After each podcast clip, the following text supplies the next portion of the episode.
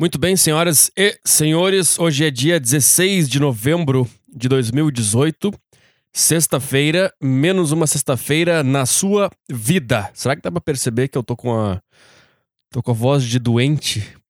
Porque foram, não sei, sei lá, quatro, cinco dias de quase não dormindo direito. Alimentação horrorosa e o uísque. e dormindo tarde pra caralho. eu, tô, eu voltei de São Paulo acabadaço. É. Que, como é que tá aí, cara? Como é que tá a sua sexta-feira? Como vai você? Teve um feriado ontem que eu nem percebi que existia. Quando, quando, quando eu vi era feriado, eu dei graças a Deus que não precisava ir trabalhar. Cara, voltar pro trabalho na, na quarta-feira foi assim, ó, das coisas mais tristes que já aconteceu na minha vida. Eu pensei, não, essa não dá para ser essa vida aqui. Jura, Arthur? Tu pensou isso aí? Isso aí que todo mundo pensa todo dia quando entra no escritório, cara. Não dá para ser isso aqui a vida. É que quando tu volta de um sonho, depois tu volta pra realidade, sabe? É pior ainda. É melhor ficar no escritório para sempre, no teu cubículo, e nem chegar perto do sonho. Porque a dor que tu tem quando tu chega perto do sonho tem que voltar para a realidade é, é, um, é um horror, cara. Deixa eu tomar um golezinho do meu cafezinho aqui. Peraí. Eu vou tentar contar em ordem cronológica.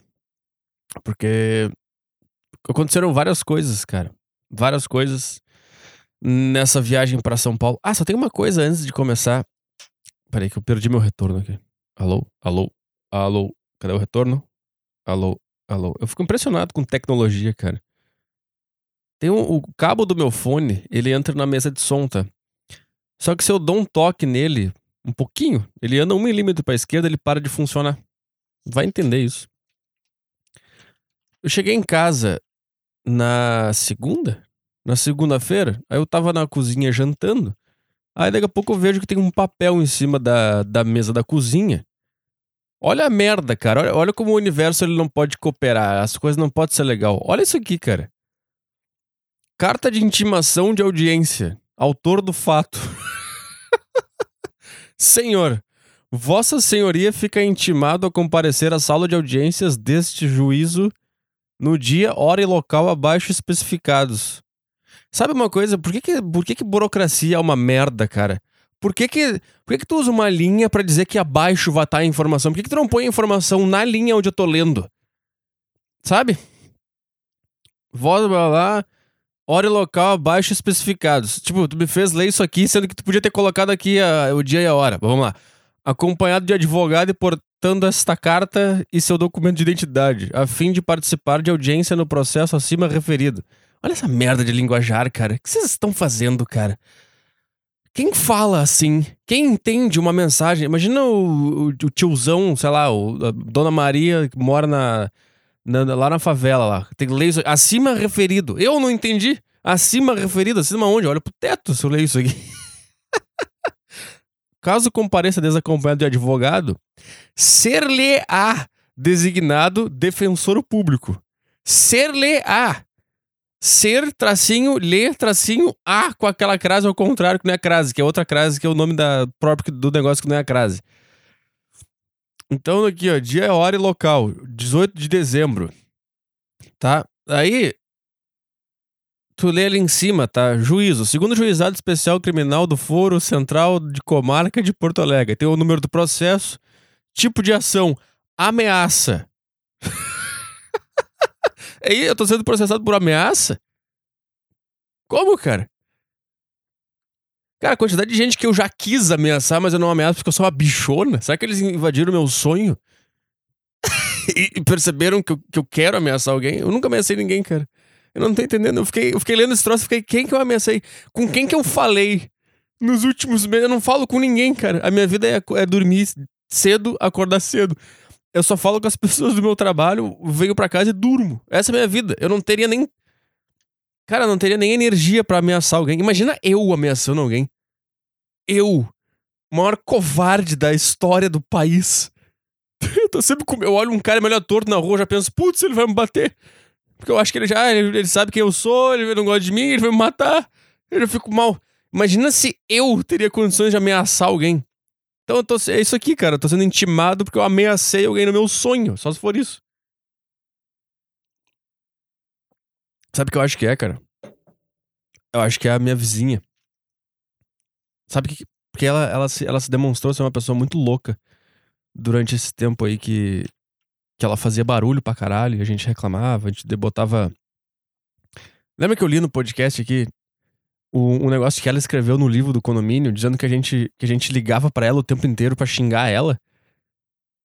Ainda bem que eu tenho esse podcast que eu sempre contei a história aqui, talvez isso aqui sirva de, sirva de prova. E tem aquela carta que eu mandei. Cara, é muito louco. Se, eu, eu tô achando que é isso. Eu tô achando que a minha, ela, ela tá. Tipo assim, ela é tão louca, ela deve. Sei lá, ela deve, ela deve ter contato. Sei lá, deve trabalhar na polícia, alguma coisa assim. Ela deve estar tá, tipo assim, ó. Não sabe com, com quem mexeu aí, agora vai ver. Tipo, deve ser esse tipo de gente, sabe?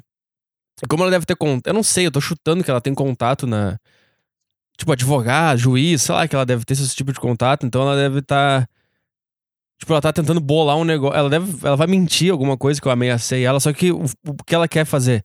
Ela quer me dar um susto, né, em primeiro lugar, e daí eu vou lá, e daí eu acho que ela quer criar um jeito de que eu nunca mais possa reclamar do barulho que ela fizer. Daí ela vai ter uma carta branca para poder fazer barulho para sempre, sabe? Eu acho que é isso que ela tá querendo fazer. Porque essa, essa é a única coisa que eu consigo pensar que pode ser. Porque foi a única pessoa que louca que eu tive contato nos últimos nos últimos meses. Aí, a última foi a, a última louca que eu conheci foi a minha ex-namorada, foi muito tempo, né? E quem, e quem, me, quem me batia, quem me ameaçava era ela. Então não tem muito. Não tem muita lógica quando vocês.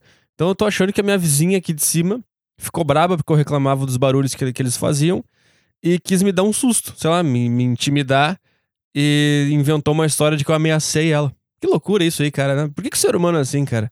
É por isso que tem câncer aí, doença, AIDS. Por isso. Tsunami, massacre. É por isso, cara. Esse tipo de gente aqui, cara. Que custa. Eu já tô. Eu não tenho certeza se é ela, mas. Por que, que não desceu aqui conversar comigo, cara? Sabe? Eu nem sei quem é essa pessoa. Eu nunca vi ela, minha... eu nunca sei o nome dela, eu nunca vi ela fisicamente na minha frente. Eu fico assim, cara, por que que não. Sabe? Se for ela. sendo que eu mandei uma carta um dia para eles, todo educado, dizendo: oh, pô, eu não quero, só quero paz, não tenho nenhum problema, só quero dizer a minha situação. Não sei se você lembra quando eu li a carta aqui até.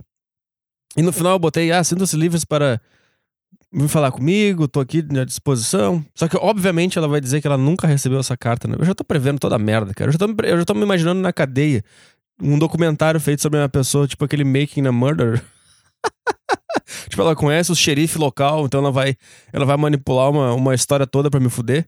E eu tô, tô, com todas as provas aqui, com os negócios, com a, car com a carta que eu mandei. Eles vão dizer: não, não, essa carta ele nunca mandou. Eu vou dizer: meu Deus, eu mandei. É só pega, tentar pegar a, só tentar pegar a imagem do elevador, do prédio, tem eu com a cartinha na mão, subindo até o 13 terceiro andar e depois voltando sem a cartinha.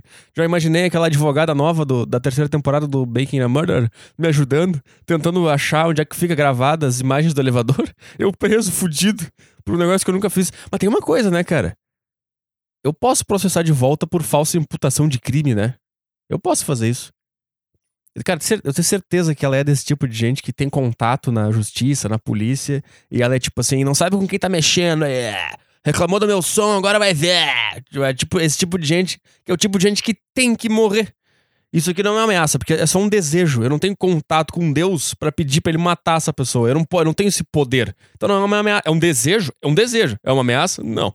Gostaria que ela morresse a qualquer hora? Adoraria. Se foi ela que fez isso, adoraria. Vou fazer qualquer coisa para que isso aconteça? Não. É só um desejo. Eu vou deitar todo dia. Dá vontade de dizer, cara, todo dia que, tu, que eu ouvir um barulho vindo no teu apartamento, eu vou desejar do, do mais, mais profundo sentimento que o teu bebê nasça morto. Dá vontade de dizer isso, né? Pra ver se ela para de fazer barulho. Isso é uma boa, né? Eu devia ter falado isso.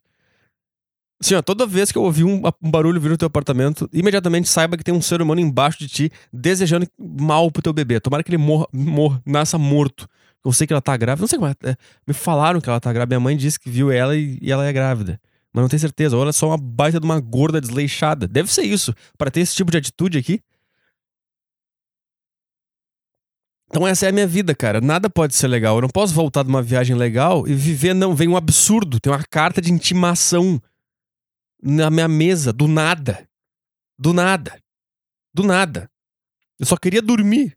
Era só isso que eu queria fazer. Cara, certeza que ela vai dizer que eu liguei no interfone e ameacei ela. Tenho certeza que ela vai dizer isso.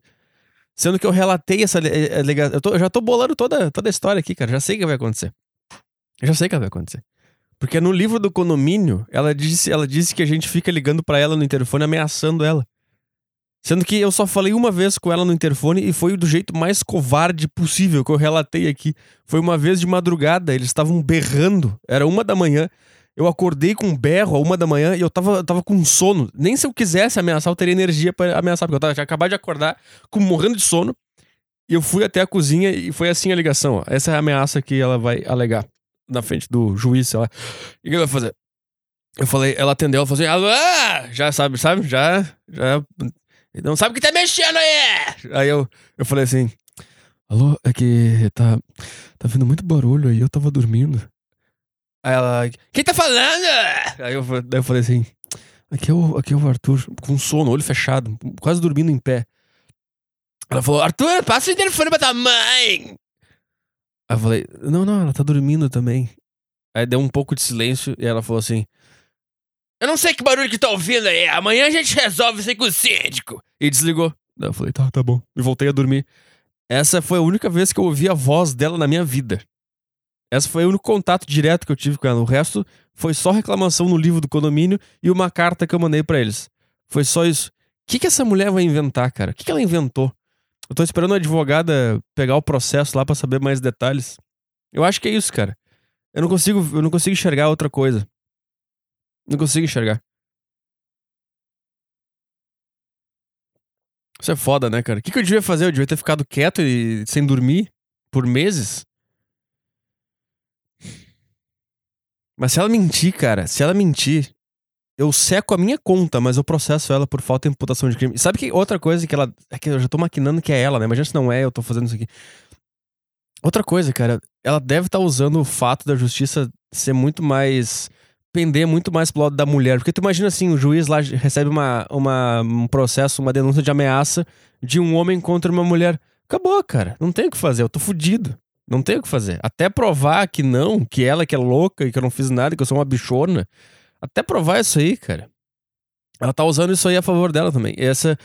Eu tô sofrendo na, Eu já tô sofrendo por antecedência, uma coisa que deve acontecer, mas eu já tô prevendo tudo, cara. É muito mais difícil. Se fosse um homem contra um homem, ia ser uma situação muito mais leve. Mas como é uma mulher, aí é muito mais difícil, mesmo, mesmo que tu seja. que tu não tenha feito nada. Tipo, é isso. Como é, que loucura, né, cara? A mulher, qualquer mulher no mundo, ela pode destruir a vida de quem ela quiser. Ela pode escolher um cara e, vai, e, inventar uma história. E, e é isso. E vai acabar com a vida do cara. Por mais que ele não tenha feito nada. E por mais que fique provado que ele não fez nada, pra sociedade, ele vai ser o cara que ameaça a mulher. É foda isso, cara. Com essa maravilhosa história, a gente começou o podcast. É... Ah, vamos lá. Foi. shows em São Paulo. Foi muito do caralho. Fiquei feliz pra cacete. Realizei um sonho. E. Eu realizei todos os sonhos num fim de semana só, cara. Eu fui no Pânico. Eu fiz o meu show solo e eu me apresentei no Comedians. Tudo num fim de semana só. De um jeito que eu só posso botar na conta da, da, da sei lá, foi uma manobra divina para isso acontecer. Porque não tem nenhum sentido isso ter acontecido. Se tu pensar em, se tu pensar em tudo, no contexto geral, quais, são, quais eram as chances de eu conseguir tudo isso num fim de semana? Sendo que assim, eu não marquei a viagem sabendo que essas coisas iam acontecer. Eu marquei a viagem e eu não tinha nada marcado ainda em São Paulo. Não tinha nada certo. Nem o meu próprio show tava certo. Eu só marquei o meu show depois de ter comprado a passagem. Então eu comprei a passagem sem ter nada em São Paulo. E aí, no fim das contas, eu fui no Pânico, eu fiz dois shows do meu próprio show com as pessoas que eu quis que se apresentassem junto comigo. E no domingo eu me, me apresentei no Comedians de uma forma também inacreditável. Inacreditável. Quem me botou no Comedians foi o Danilo Gentili. Ele que me colocou. Eu não, não participei de processo, não tive que puxar saco de ninguém, não tive que babar ovo de comediante da cena. Fiz nada disso aí, cara. Muito louco isso aí. Deixa eu tomar mais um gole aqui. Deixa eu tentar lembrar por ordem, então. Então, eu saí de Porto Alegre na quinta ir pra São Paulo, de tarde. O que, que eu lembro do aeroporto? Eu lembro do aeroporto que é todo mundo soterrado no celular. Todo mundo olhando pro celular. Tinha um cara na fila para embarcar pro meu voo. O cara tava com dois celulares, cara. Um ele tava no Instagram e o outro ele tava no não sei o quê. Eu fiquei pensando, cara, o que que tá acontecendo com vocês, cara? Eu não vou mentir, que eu, eu tava com o impulso de pegar o meu celular também. Mas eu tava assim, não, cara, curte esse momento aqui, olha pros caras da fila, analisa, tem coisa aqui em volta acontecendo, por que, que tu vai te soterrar num, num smartphone? Sabe que eu também tenho a. Às vezes, às vezes é que celular é uma droga, né, cara? E às vezes dá aquela vontade de pegar o celular e mexer nele mesmo. Não tem nenhum. Não tem nenhum objetivo. Ah, eu preciso pegar o celular porque eu preciso resolver esse negócio aqui. Não, é só um vício de pegar o celular e ficar mexendo na tela. É só esse o vício que tem. E às vezes vem né, o impulso, tu sente a tua mãozinha tentando pegar o celular no bolso e tu para. é, acontece isso. Tua mãozinha começa a se mexer tentando pegar no celular, tu tem que parar. Não, não. E daí eu, daí eu me. Eu, na fila do embarque, eu fiquei, não, eu não vou pegar o, Eu só vou usar o celular quando eu sentar no avião. E olha lá. E aí eu fiquei a fila inteira sem pegar no celular, só analisando, cara, todo mundo soterrado na tela do celular, cara. Tá, daí você sabe como é que é isso. Senta no avião, ele decola e pousa. É, cara, São Paulo é muito louco, cara. Porque tu tá no céu, cara. Tipo, tá. Depende da rota que ele faz. A, o caminho vem pelo litoral. E é. É triste, cara. São Paulo é triste, cara. Porque quando tu entra no espaço aéreo de São Paulo, tu olha pro chão lá é tudo cinza, cara. Uns prédios gigantes, cara. E às vezes, tipo, é, todos os prédios são cinza, meio amarelado. E de vez em quando surge um, um prédio colorido no meio de todos. Que, tipo assim, é um cara que ele tentou. Ele tentou ser inovador e transformar a cidade numa coisa mais alegre. Mas ficou mais triste ainda, porque tu percebe que a alegria não tem espaço nessa cidade. Fica muito destoante. Tipo, um, tinha um prédio que era roxo com uns amarelos, o design tentou fazer um, um negócio feliz no meio daquele mar cinza. E, e aí tu olha para baixo lá, as ruas, cara, todas as ruas estão paradas. Não, não tem rua onde tem carro. Não tem. Sabe? Não tem. É só, é só parado. E aí os motos andando no corredor. É um horror, cara. Aí tu desce no, ali em Congonhas. Aí eu tava esperando o Uber. Aí chegou uma, chegou uma menina. Ela chegou, eu tava estressado, cadê? Não sabia chamar Uber direito, tava muita gente no aeroporto, muito carro, muita confusão, eu tava, tava nervoso já. E daí chegou uma menina e falou. É o nome que ela falou? Ah, eu tô juntando dinheiro pra terminar o meu mestrado, não sei o que, aonde, né? não sei se era na Europa, não sei o que. Ela falou, ah, tô vendendo esse livro aqui por qualquer valor. Aí eu... Era um livro sobre depressão, não sei o que. Sobre é, psicologia, não sei o que. Daí eu... Eu falei, é qualquer valor? Aí ela falou, é qualquer valor. Aí eu...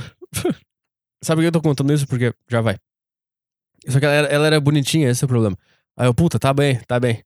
Aí eu dei 10 reais pra ela. E ela, ela pronto, eu gosto de ler. Eu falei assim, eu tô lendo um livro, até que é sobre, sobre esse assunto aí, uma mente inquieta, blá blá. Aí a gente trocou uma ideia, ela pegou meu dinheiro e foi embora.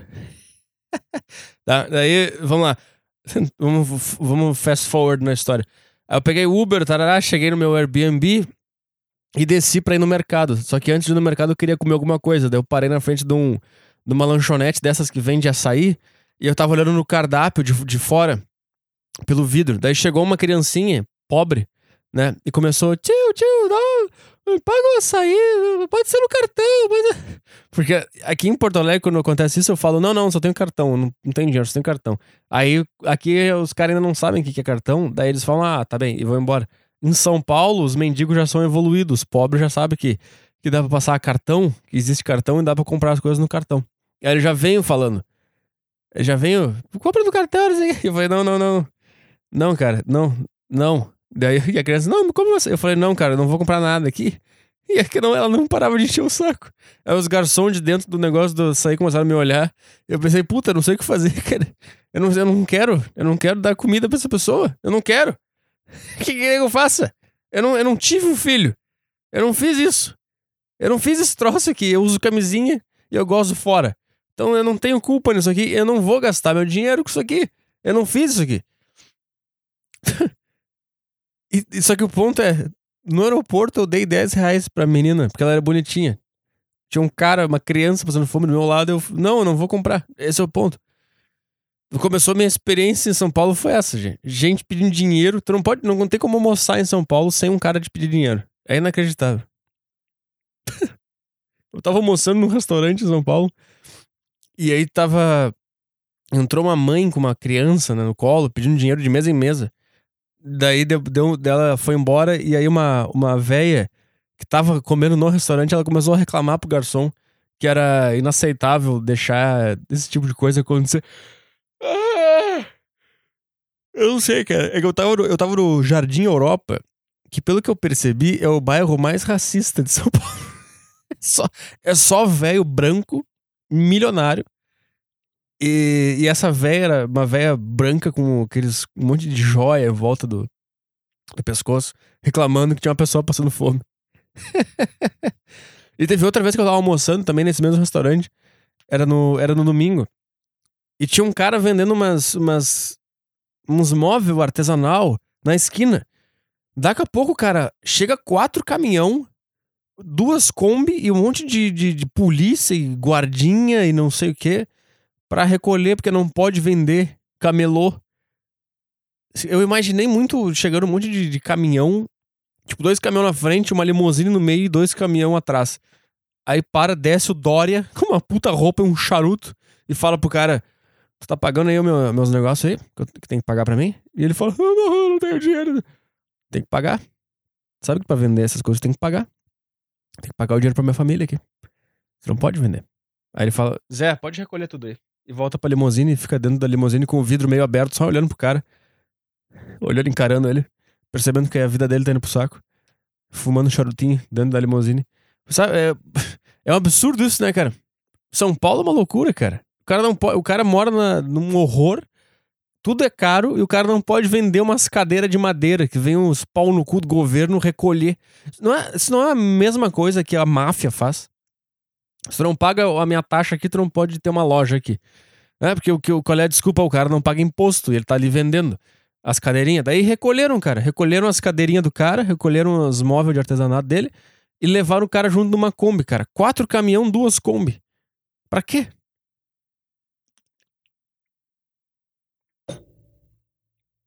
Bom. Tá, daí quinta. Quinta eu cheguei no meu Airbnb umas 5 horas. Daí esperei o meu amigo chegar. Ele chegou. Aí a gente foi numa charutaria. Ranieri Charutaria. Que tava na mesma rua do onde eu tava hospedado. Aí a gente foi lá. Bebeu uma dose de uísque, um charuto. E lá tava. Tava a nata de São Paulo lá dentro. Só os velhos milionário. Tinha uns atores da Globo. Tava o Rodrigo Lombardi e mais um outro ator, só que eu não sabia o nome dele, um velho barrigudo.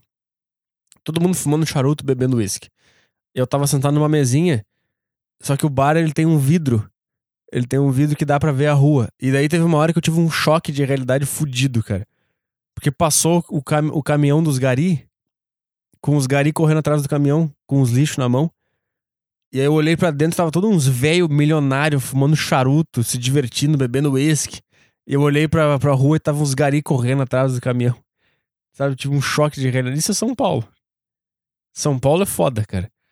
Tá, foi isso. Daí na sexta-feira, sexta-feira eu fui no pânico. Eu acordei me cagando nas calças. Tá, aí eu cheguei. Era um, era um puta prédio, é uma, é uma galeria. Tipo, é uma galeria lá. Um, é um prédio comercial, só que no térreo é uma galeria. Tem umas lojinhas, restaurante e tal. Aí tu pega o elevador eh, no 14 andar.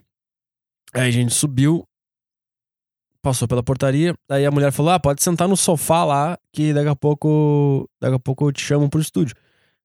E daí eu tava entrando na redação da Jovem Pan e tá o Emílio sentado na, no sofá, jogado no sofá, mexendo no celular. e daí eu, caralho, o Emílio tá lendo. Daí é, esse era o sofá onde eu tinha que sentar.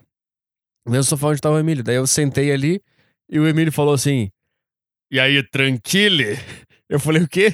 Ele falou, tranquile? Daí eu falei, tranquile. Cagado nas calças. Aí eu tentei puxar uns assuntos meio merda. E daí ele falou, você é gaúcho, né?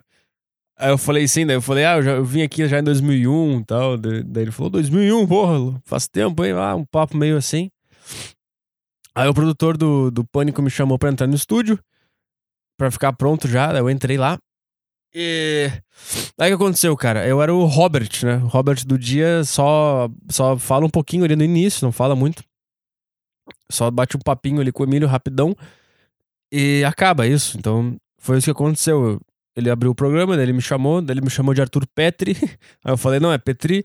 Aí ele, ah, Petri, daí ele trocou um papo ali, vocês viram, né? Trocou, deu um, deu um papo ali. Aí ele. Aí, é, como é que foi? Daí eu falei que tinha uns shows aí. Aí ele perguntou se eu fazia show bastante em Porto Alegre. Eu falei que não, porque eu, eu, não, eu, tava, eu não me dava bem com os caras da cena da comédia, né? Aí ele falou, por quê? Daí eu falei, ah, tretas. Aí eu falei, ah, se a gente for falar aqui a história toda, vai dar muito tempo. Daí ele falou assim, não, treta é com nós. Conta aí.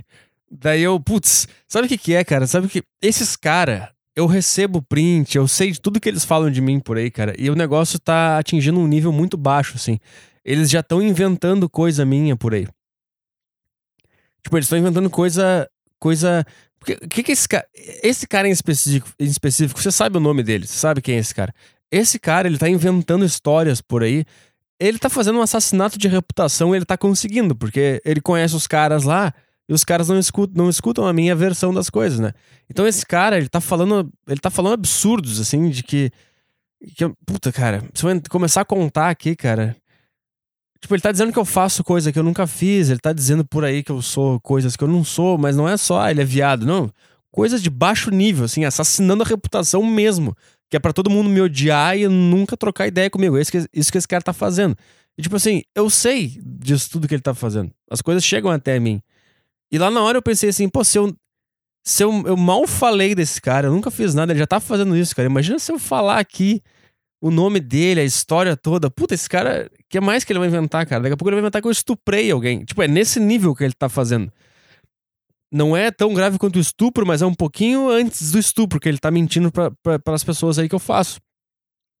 Então, puta, tem outra coisa, cara. Quanto mais tu mexe na merda, pior fica, cara. Então, sabe, porque não vale a pena. Esse cara, esse cara tá fora de controle. Tu tem um psicopata. Tu tem um psicopata à solta ele, ele é movido por emoção. Ele quer me destruir. Esse, esse é o objetivo dele. E ele tá fazendo isso. Então, sei lá, cara. Não sei. Eu, eu não me senti confortável para falar, sabendo das coisas que eu sei que ele tá fazendo.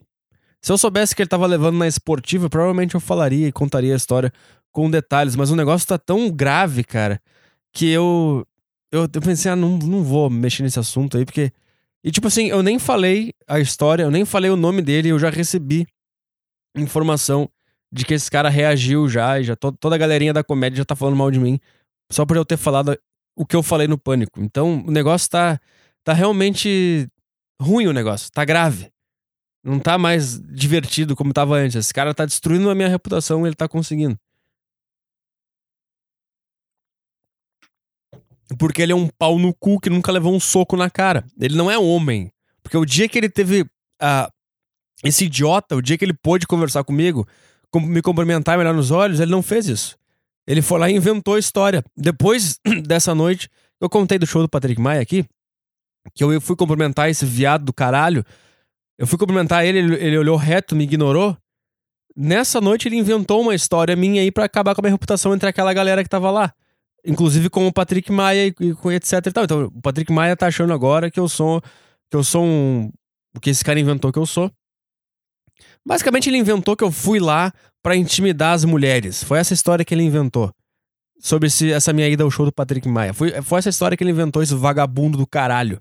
Eu fui lá ver o show do Patrick Maia. Se desse, eu queria fazer cinco minutos, mas não deu. Eu fiquei lá assistindo o show do Patrick Maia de boa. Esse pau no cu desse Gil Lisboa inventou. Agora eu me fudi. Inventou para as pessoas que eu fui lá para intimidar as mulheres que se apresentaram. Porque na, na cabeça dele eu odeio mulher. Essa, essa é a tese que ele inventou. E que eu, eu fui lá porque eu não admito que tenha mulher fazendo comédia. Essa é a história que esse lunático inventou. Tá entendendo a, a baixeza desse cara? Então tu imagina se eu falo ao vivo no pânico sobre esse cara. O que mais que ele vai inventar? Sabe? Esse é um cara que tá fora de controle, então não pode dar. Não pode dar assunto pra esse cara. É isso que tá acontecendo. E daí pra pior, cara. Ele tá inventando mais coisa minha aí. Então é isso que eu tô falando. Né? No dia que ele pôde me olhar no olho, me cumprimentar e conversar comigo, ele não fez isso, ele fica falando historinha por trás, pelas costas, porque é um merda. É um vagabundo do caralho. Já falei milhões de vezes aqui que eu queria conversar com ele, que eu queria gravar podcast com ele, que eu não tenho nada contra ele, mas esse cara continua fazendo o que ele tá fazendo. Então eu fiquei, cara, não vou, eu não vou falar aqui. Eu prefiro me divertir com o Emílio, vou aproveitar o momento que eu tô vivendo aqui, não vou ficar falando desse bosta, é isso? Esse é o ponto, é um negócio muito mais grave do que parece que é. E daí eu fiz aquela participação no Robert ali, que é rapidinho normalmente, como foi, foi rapidinho mesmo. E daí, tá, ele chama o intervalo lá. Daí eu me sentei na. Me sentei na. Tem, teve gente que ficou comentando, dizendo que. Foi só isso? Sim, foi só isso. Esse é Robert. O Robert fica dois minutos e vai embora. Não, eu não vou. Eu não era entrevistado do programa. Os, os caras são burro. Eles não entendem as coisas. Eles acharam que eu ia ser convidado, sentar na, na mesa e ser entrevistado. Mas daí eu tava eu me sentei na parede ali para assistir o programa. E aí, antes de, antes de começar o primeiro bloco, o Emílio falou: Senta aí, gaúcho, faz umas perguntas aí. Daí eu se, me caguei todo, comecei a tremer. Sentei na bancada. E aí começou o programa. E eles estavam lá, bom, batendo papo e tal. Aí daqui a pouco o Emílio virou para mim e pro outro cara que tava do meu lado perguntou se a gente tinha pergunta. Aí eu falei que eu tinha. Aí eu fiz uma pergunta que eu gostei da minha pergunta, porque eu queria saber mesmo. Que eles estavam falando sobre politicamente incorreto, sobre piada e sobre. sobre internet, sobre censura de piada. E eu, aí eu perguntei, eles estavam falando muito sobre isso. E a minha dúvida era se esses caras eles têm só medo de ser xingado no Twitter ou se é medo de que alguma coisa possa acontecer a partir dali, né? Porque na minha visão eu penso assim, cara, é só não, não ler o Twitter, é só não ler comentário, né? Se o problema é aí. Tipo assim, tu quer fazer uma piada que tu acha que as pessoas vão reclamar, faz a piada, mas não lê os comentários, como se nada tivesse acontecido, né? Aí eu perguntei pra ele se era um medo só de, pro L Della Penha. O L Della Penha era o convidado daquele dia, o cara do Cacete Planeta. Aí eu perguntei se o medo era só de, de, de ser xingado ou se era um medo de, de, perder dinheiro, de perder oportunidade e tal. E daí, pô, eu achei que foi muito boa a pergunta porque rendeu o bloco inteiro. Uh, foi até o fim do bloco com esse assunto. Ele responde, teve uma resposta do caralho. Ele contou uma história que ele perdeu o patrocínio uma vez por causa de uma piada. E, e aí ficou nesse assunto até o fim do bloco. Eu acho, poxa, e inclusive os caras do Pânico separaram esse trecho e botaram como melhores momentos no canal. Pô, fiquei feliz com isso aí. Foi, foi significante para mim, sei lá. Porque quando o Emílio falou que eu ia ter que fazer uma pergunta, eu comecei, eu comecei a pensar, caralho, eu preciso, eu preciso, preciso bolar uma pergunta. Que daqui a pouco ele vai perguntar se eu tenho pergunta e eu vou dizer, não, não, não tenho, obrigado. E daí, essa vai ser minha participação. Sabe? Então, a chance de, de, de fazer alguma coisa aqui. Eu comecei a, puta, preciso de uma pergunta, preciso de uma pergunta. Aí quando eu pensei nessa pergunta, eu pensei, ah, essa pergunta, essa é boa, essa é boa, essa pergunta é boa. Aí eu falei essa pergunta e eu tinha mais uma também, só que o começaram a, não deu para fazer. E, e aí eu acho que foi isso. Eu fiz essa pergunta. No fim também, no, no fim do programa, é, o Emílio bateu mais um papo comigo também. Ele tentou tirar informações sobre a treta. Aí eu falei, não, cara, não, eu quase falei o nome. Não, não, não, melhor não. Eu falei, ah, uma história muito grande, tem bastante coisa. Eu dei, eu dei só um detalhezinho da história. Tem mais coisa aí. É foda. Se eu tivesse num patamar mais foda, maior, eu, eu, ainda tô, eu ainda tô instável, eu ainda tenho tudo a perder e nada a ganhar. Se eu tivesse num patamar foda, já eu falaria toda a história, eu falaria todo o nome das coisas. E falaria como eu falo aqui no meu podcast, sabe? Mas lá na hora eu achei melhor não, cara. Achei melhor não. Nunca sabe como é que as pessoas vão reagir. Olha, olha o que aconteceu comigo, cara. Eu reclamei da minha, do barulho da minha vizinha e recebi uma, uma intimação porque ela disse que eu ameacei ela. Tu nunca sabe como é que as pessoas vão reagir, cara. Esse é o problema, cara. Esse é um. Esse é um puta, esse é um negócio que. Esse é um dos motivos que me faz querer me mudar pra um iglu me mudar pro interior, morar num sítio, sei lá, cara. Porque eu não quero. Tipo, tu nunca, sabe, tu nunca sabe como é que a pessoa vai interpretar e como é que ela vai reagir a partir de uma coisa que tu fez sem maldade nenhuma, sabe, cara? Tu nunca sabe se a pessoa é uma lunática que acha que é a rainha do planeta e que eu, ninguém. Não pode reclamar do meu barulho aí. Se reclamar, eu vou mostrar com quem tá mexendo. Tu nunca sabe com quem tu tá lidando, sabe, cara?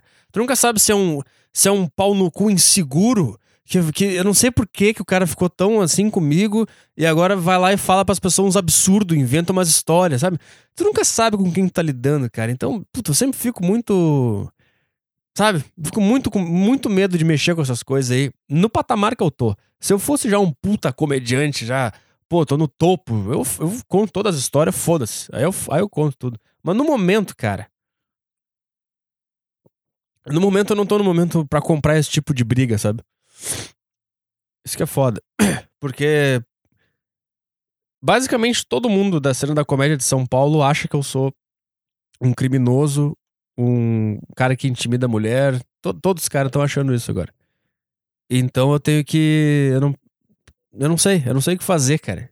Eu não sei o que fazer. E lá na hora, lá, eu pensei, pô, eu tô na, na Jovem Pan aqui, se eu começar a falar sobre isso. Tipo assim, eu sei que eu tô nervoso. E quando eu tô nervoso, se eu, eu posso falar alguma coisa eu posso falar errado. E daí eu vou abrir margem pra interpretação. E daí fudeu, cara. Daí não volta mais. Vai virar uma bola de neve. E daqui a pouco tá todo mundo me odiando. Daqui a pouco falam pro Emílio que eu sou sei lá o quê. E fudeu, entendeu? Então eu preferi me resguardar nesse momento. Eu, não, eu sei que eu não tenho condições emocionais agora de contar essa história em rede nacional. Porque eu sei, eu tô nervoso ainda. Eu, eu, eu, eu, eu fico triste, eu, eu fico muito mal com essa história. Eu não durmo de noite quando eu, quando eu penso eu não lembro do que esse cara tá fazendo. Então é uma coisa que mexe comigo ainda. Então eu não tenho ainda uh, condições de contar esse negócio sem, sem me enrolar. Porque esse tipo de história, cara, se tu tá nervoso, tu, tu não. Cara, é que, nem, é que nem tá no palco, cara. Se tu tá nervoso, uma piada que é ótima, ela vai ficar ruim. Porque tu tá nervoso. E quando tu tá confortável, uma piada horrível vai ficar boa porque tu tá confortável. Então é a mesma coisa com, com qualquer coisa na vida que envolva comunicação, que envolva contar uma história. Se tu tá nervoso ainda, e eu tô nervoso com essa história, essa história me faz mal. Me faz mal no coração, me faz mal, cara. Eu fico triste, cara. É, pra, se eu for contar ela, cara, vai sair tudo errado. Eu vou atropelar a coisa, eu vou, eu vou abrir margem para deixar interpretação errada, eu vou, eu vou me contradizer em algum momento. Então eu não tô, eu não tô bem ainda pra, sabe, pra ter esse tipo de repercussão na minha vida. Então eu preferi ficar, ficar na minha em relação a isso. E é, é, triste que isso aconteça na comédia, né, cara? Que tu.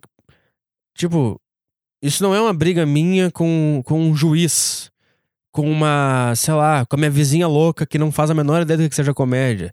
Não é uma briga, é uma briga com um comediante, cara. Um cara que devia enxergar nisso aí piada. Ele devia enxergar essa situação como uma grande bobagem, uma grande piada. Ele devia conversar comigo, gravar podcast, os dois se odiando, cara a cara se odiando, porque daí vai sair coisa interessante. Mas não, esse cara ele prefere fazer que nem uma mulherzinha e ficar fofocando, inventando história para queimar minha reputação. Eu não sei qual é o medo desse cara. Eu não sei qual é o problema desse cara comigo. É isso que esse cara tá fazendo. Então, sei lá, fiquei na minha. Daí foi isso. Aí eu participei, cara, eu fiquei. Eu tava nervoso, mas eu fiquei satisfeito com o que eu fiz. Fiquei, eu pensei que, cara, eu pensei que ia me dar branco na cabeça e eu não ia conseguir falar nada. Esse era o patamar que eu tava, eu tava pensando amanhã. O teu cérebro vai te sabotar no pânico, ele, ele vai. Tipo, ele vai perder a habilidade de falar. É isso que o teu cérebro vai fazer e tu vai começar a fazer. Ao vivo no pânico. É isso que vai acontecer com a tua cabeça. Esse, esse era o cenário que eu tava prevendo. Mas eu. Sei lá, eu acho que o Emílio gostou de mim, tanto que. Depois, depois, do, depois do programa, a gente tava saindo do estúdio. E daí, daí eles me perguntaram ah, quem é o cara, quem é o comediante, qual é a briga. Daí eu falei o nome em off, eu falei pro Zuckerman. Daí ele falou: Ah, nem conheço esse bosta aí. falei pro Zuckerman isso aí. E daí o Emílio falou: Ô Gaúcho, sempre que tiver em São Paulo, aparece aí, pode vir aí. E aí eu falei, putz, mas é que eu não, eu não venho muito pra São, pra São Paulo, mas quando eu vier, quando eu vier pra cá, eu, eu, eu, eu apareço e tal. Aí se cumprimentou, daí a gente tava descendo de elevador. Ah, tem um cara que é muito bom, cara. É um cara. Puta, que cara gente fina, um vinheteiro, cara. Que cara gente boa. Tipo, tu, tu vê que o cara é puro. É muito bom, cara, esse cara. Tipo, ele tem a cara.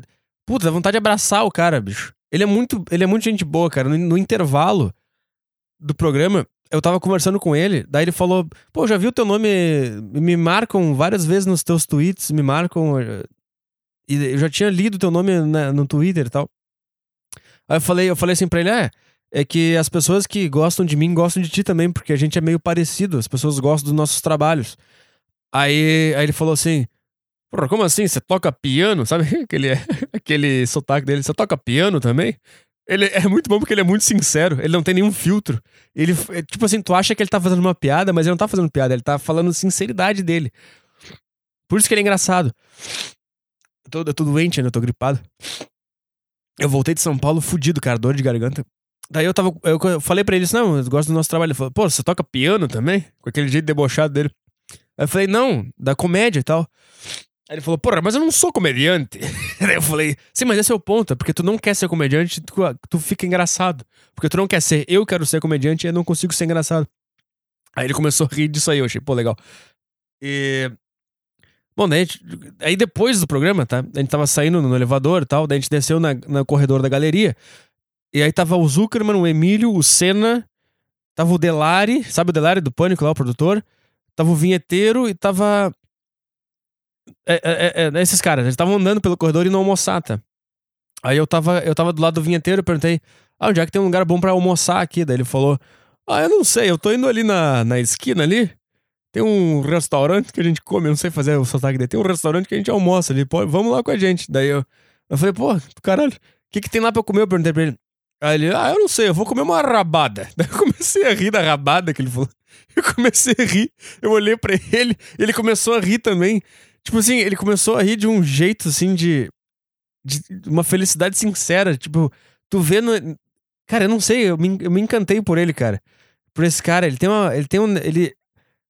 Eu percebi que ele ficou feliz porque ele fez eu rir com um negócio que não era uma piada. Só o jeito que ele falou rabada, eu, eu já ri. E aí eu comecei a rir, daí eu olhei pra ele ele começou a rir também de um jeito muito sincero. Assim. Pô, me apaixonei por esse cara, cara. Esse cara é muito gente boa. Aí a gente foi até o restaurante nesse, que era na esquina, era, era, era na rua, tipo, restaurante de calçada. Aí sentou na mesa ali todo mundo. E aí eu sentei com meu amigo numa mesa mais isolada. Daí o Emílio falou: pô, não vai sentar sozinho aí, senta aqui com a gente. Aí eu, aí eu almocei. Tava eu, na minha esquerda tava o Emílio, na minha frente tava o Zuckerman, do lado do Zuckerman tava o Delari, e do lado do Emílio tava o vinheteiro. E do lado do Delari tava, tava, tava o Senna, sabe o Senna? E, cara. Puta, então é isso, cara. Eu almocei com Emílio Surita e Daniel Zuckerman na mesma mesa. Almocei com os caras. E. Porra, o Emílio, cara. O Emílio é mais foda do que tu pode imaginar, cara. Tu vê que ele tem alguma coisa diferente da, do ser humano. Ele, ele, ele tem alguma coisa muito diferente, cara. Porque todos os papos que ele tem com as pessoas, tipo, não tem, não tem bobagem. Não tem papo furado. Tipo, lá no programa, quando, quando ele chamava o intervalo, ele tirava o fone, jogava a cadeira para trás, botava o pé em cima da bancada e começava a falar sobre filosofia com os caras. Com o Daniel Zuckerman e com o vinheteiro. Começava a filosofar sobre qual é a, qual é a chave da felicidade, que, que é, como destruir o ego, o que, que é o ego, por que, que o ego existe. Cara, o que, que é consciência? Era só esses papos, assim. E também, como ele gosta muito. Eu percebi que ele é um cara muito inquieto com o humor. Ele não entendeu ainda o que é humor. Então ele tá sempre tentando entender o que é humor na, nas conversas. Então ele, ele sempre, tipo assim, ele puxava um papo do nada com o Zuckerman. Pô, ele falava assim, pô, tu, pô, humor é uma coisa, é uma coisa, é uma coisa cruel, né, cara? Cara tem que fazer as pessoas rir. O cara pega um papel em branco e tem que criar um negócio para as pessoas rir ele começou a falar sobre, sobre da, qual é a origem da comédia, o que, que é comédia. Que, tipo, eu percebi que ele não. Ele tem toda essa carreira dele na comédia, ele não entendeu ainda o que, que é comédia. E isso é uma coisa que deixa ele inquieto. Então ele tá sempre, ele tá sempre falando sobre isso e sempre tentando relacionar o consciente com a comédia. É muito louco, cara. E lá no restaurante, os papos eram era só sobre. sobre ego, sobre como ser livre. Eu lembro que uma hora ele falou assim ele tava falando sobre matar ego, tá? E o Zuckerman perguntou, tá, mas como é que faz isso? Não, não... Aí, aí, ele falou, também não sei. Eu também não sei, só que eu sei que tem uma voz na minha cabeça que fala assim: acorda aí, vai pro, vai pro rádio, vai pra reunião, vai pagar conta. E ele falou, isso é o ego. E eu, eu ainda não, não entendi como é que eu faço pra destruir ele. Eles estavam falando sobre como destruir ego no almoço, cara. E eu fiquei ali, caralho, olha, olha, essa, olha essa situação, cara. Que loucura que eu tô vivendo. E aí eu, aí eu até. Uma hora ele tava falando sobre sobre como a gente inventa histórias para a sociedade conseguir viver em conjunto. Daí ele começou a falar sobre a Bíblia, sobre a nação. Ele falou que, pô, não existe ser brasileiro. Ele começou a falar isso. O que é ser brasileiro? É uma bandeira. A gente fala, ah, sou brasileiro, mas não existe ser brasileiro. Ele começou a falar, eh, a gente inventa histórias para juntar a sociedade, pra gente conseguir viver em grupo. Aí, ó, a Bíblia, pô, daquele jeito, pô, a Bíblia que lá não existe, pô, Arca de Noé. A gente aceita pra gente poder viver em, em conjunto. Daí eu perguntei para ele, tá, mas o que, que vem primeiro? Vem a história ou vem a sociedade? Porque essa é uma, é uma questão que eu tenho, cara, tá? Tipo assim, a gente precisa das, da, dos mitos dessas histórias pra gente poder viver em, em conjunto. Mas, e, é, e por causa delas a gente consegue viver em conjunto. Mas o, da onde que ela vem? Ela veio antes? Então alguém pensou nessas histórias com esse objetivo? Ou a história veio depois de existir uma sociedade? Eu perguntei para ele isso. E daí ele, come... ele virou para mim e começou a me explicar a tese dele. E eu, e eu caralho, que, que sonho é esse que eu tô vivendo, cara? E ele é tão foda, o Emílio, cara. Que ele, ele é um pouquinho mais alto que eu, tá? Mas quando eu lembro dele, eu lembro de um cara de 3 metros de altura com um holofote em cima dele vindo dos céus, assim. Como se fosse um cara iluminado. Cara, tu entende por que, que ele, ele fez o que ele fez na vida dele, porque eu não sei se ele nasceu com alguma genética, se é uma coisa divina, se ele batalhou para ter isso. Mas ele é um cara diferenciado. E não é que ele é diferente, ele é muito diferente. Ele é. Cara, parece. Sinceramente, cara, eu tinha acabado de ler o, o livro Mundo de Sofia, tá? E eu pensei, cara, se o Emílio ele tivesse nascido lá na Grécia, naquela época da, do Aristóteles, ele seria um dos, um dos caras. Porque ele é um cara muito inquieto com a existência, cara, e com as coisas que acontecem no mundo. Ele tá sempre falando sobre, sobre isso, cara. Ele, ele não. o, o ponto, ele não entendeu ainda o que, que é a vida, o que, que são as coisas, ele tá sempre tentando buscar resposta para isso.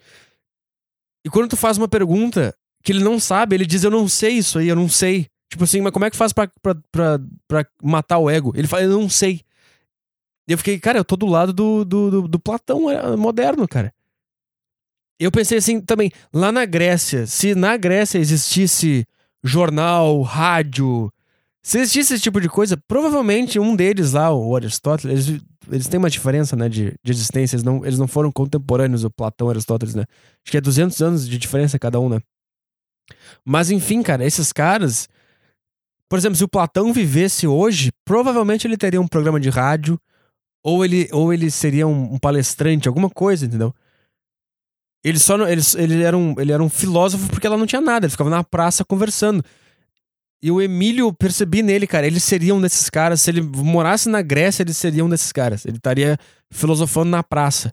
Mas como ele mora, ele tá vivendo nesse momento aqui, ele conseguiu se expressar na rádio, por exemplo.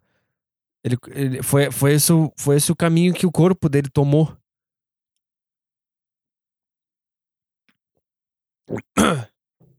Então foi uma, foi uma experiência fenomenal conhecer esses caras. E o Zuckerman também, cara.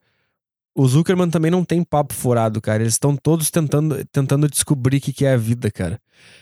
Puta, aí, aí que tu vê por que o cara chegou onde ele chegou, né, cara? Não tem como tu chegar nesse patamar e tu não ser um pouco louco. Tu não ser inquieto, cara. Tu não sentir um pouco de dor em relação à vida, cara. Pra tu chegar no lugar onde esses caras chegaram, cara é muito louco porque tu percebe que para eles ali a fama, a grana, não é nada, cara. Os caras ainda estão inquietos com a vida, eles ainda não entenderam o que, é a vida, eles ainda. Eles, eles. Eu senti que eles. que eles. Que eles chegaram no lugar onde estão, mas nem eles sabem como. Sabe? Pelos papos que eu ouvi por cima ali, cara, eles estão tudo meio assim, sem entender também como é que eles chegaram lá. Eles ainda não... O Zuckerman tava falando sobre sobre, a, sobre as vozes no cérebro. Daí ele falou que ele tá tentando aprender a, a, a ignorar certas vozes da cabeça dele. Que, tipo assim, eles estavam falando sobre, ah, quando. Quem é que faz tu sofrer? É o teu ego. Eles estavam falando sobre isso. E o Emílio tava falando, tá, tu tem que dar um jeito de matar o teu ego, pra tu não sofrer mais, pra tu viver e morrer de um jeito, de um jeito saudável. E daí o Zuckerman falou: Pois é, mas, mas chega uma hora, por exemplo, tu passa por, um, por, um, por uma separação. Não tem como controlar essa voz, porque ela vai vir ela vai te fazer sofrer. E, e como é que faz para controlar? Daí eles estavam eles estavam debatendo como é que faz para controlar essa voz que te faz sofrer, que é o ego. E daí o, daí o Emílio falou: não, não tem como controlar. Daí o Zuckerman falou: o Zuckerman falou: não, eu, eu aprendi a debater com o meu cérebro. E aí o Emílio falou: não, não tem debater com o teu cérebro, porque é o teu, é o teu cérebro que tá debatendo com o teu cérebro, não é, não é você. E daí eles entraram nesse, nesse beco sem saída. E daí o Zuckerman falou: não, eu sei, mas, mas eu aprendi a conversar com o cérebro e quando, vem, quando a voz vem pra, me, me fala da, da, da minha separação e tal eu tento eu tento eu tento ignorar ela, eu tento fazer ela passar pelo meu cérebro e não e desencanar, porque eu sei que se eu ouvir ela eu vou começar a sofrer. Sabe uns papos muito foda, cara. Muito foda, cara. Porra. Porra, muito foda, cara. Eu nunca tinha, eu nunca vi ninguém conversar sobre isso, cara. Em nenhuma, nenhum lugar que eu fui na minha vida eu vi cara conversando sobre isso, cara. É só merda, é só papo merda. Não que eu não gosto de papo merda, eu gosto falar de futebol, falar de bunda, eu gosto, cara. Mas eu nunca vi ninguém entender. Isso que eu falo há anos na. Porra, você sabe que eu tô falando. Fala anos sobre as vozes na cabeça, sobre aceitar a tristeza. E basicamente o que eles estavam falando, o que o Zuckerman falou era, cara, tem que aceitar a voz e desencanar dela, não ficar ouvindo ela. Desencana. Quando a voz do ego, do, do sofrimento vier, desencana. Tem que aprender a conviver com isso. Cara, é um negócio que eu falo há anos e todo mundo me trata que nem louco. Eu sabe? Pô, a quantidade de gente que eu já vi interpretando errado o que eu falo, dizendo que tem que ser triste. Tu tá dizendo que as pessoas têm que ser triste. Não, não é que tem que ser triste, é que tem que entender que é isso aí. Tem que aprender a conviver com a, com a tristeza. Não pode se desesperar quando a tristeza chegar. Porque é aí que tu vai. Aí que tu vai pro buraco se tu se desesperar. Esse é o meu ponto. E aí quando tu. Porra, tu conversa com umas pessoas e eu ficava pensando assim, cara, se esses caras soubessem. As, se eles. Puta, se eles soubessem quem que tá aqui na frente deles, cara. Porque eles devem pensar, ah, é só um cara chato que quer participar do pânico, esse cara aqui. É só um merda qualquer. E eu fiquei, cara, essas coisas que eu, eu falo há anos isso, cara. E a, e a comunidade que eu criei é por causa de tudo isso aí, cara. É por causa dessas coisas que não, eu fiquei pensando assim, cara, esses caras não. Como é que eu faço para eles entenderem que tem uma tem uma peça do quebra-cabeça que tá aqui na frente deles que encaixa com, perfeitamente com o que eles estão falando. Só que eu tava, eu tava muito tímido, cara. Eu tava, eu tava nervoso ainda, eu tava. Sabe? Eu tava. Eu não tava confortável, porque eu tava com esses caras que eu respeito pra caralho, que eu sou fã há anos. Eu não conseguia me expressar bem. Isso que é foda, sabe? Porque quando vai um outro Robert lá, o cara vai lá e, e tenta puxar saco, tenta fazer piada, tenta imitar os caras, sabe? Porque o cara não tem essa ligação. E eu fiquei nervoso, fiquei. Se eu, não, se eu, não, se eu só. Ah, é o, é o Emílio do Pânico. Se fosse só esse personagem que eu tinha, que eu tinha dele. Puta, essa é outra coisa. Outra, outra coisa que eles conversaram bastante, cara, sobre. Eles estavam conversando no intervalo do programa, cara, sobre o personagem que ele. que ele passa dele mesmo. Que ele, ele diz assim: para as pessoas, tu é um personagem que tu passa para eles. Só que na, na, na tua cabeça, tu é uma, uma outra coisa completamente diferente. E isso causa um, um impacto. E aí ele falou: Eu sou o Emílio do Pânico. As pessoas não. Eu, eu, essa é a personagem que as pessoas têm de mim. Só que eu, eu não. Eu, eu me vejo completamente diferente do que as pessoas me veem. Ele também. Cara, ele sabe esse papo todo, cara? Eu fiquei, caralho, bicho. Eu não, eu não, eu não sei, cara. Eu não sei se isso foi uma manobra de vida de me, de me colocar naquele lugar ali, naquele momento para se eu, tive, eu devia ter aproveitado de uma maneira melhor. Eu não, eu, eu não sei, mas eu também ficava, cara. Imagina quantas pessoas tentam puxar saco desses caras para conseguir emprego, para conseguir lugar, para conseguir vaga, para conseguir amizade, para conseguir dinheiro.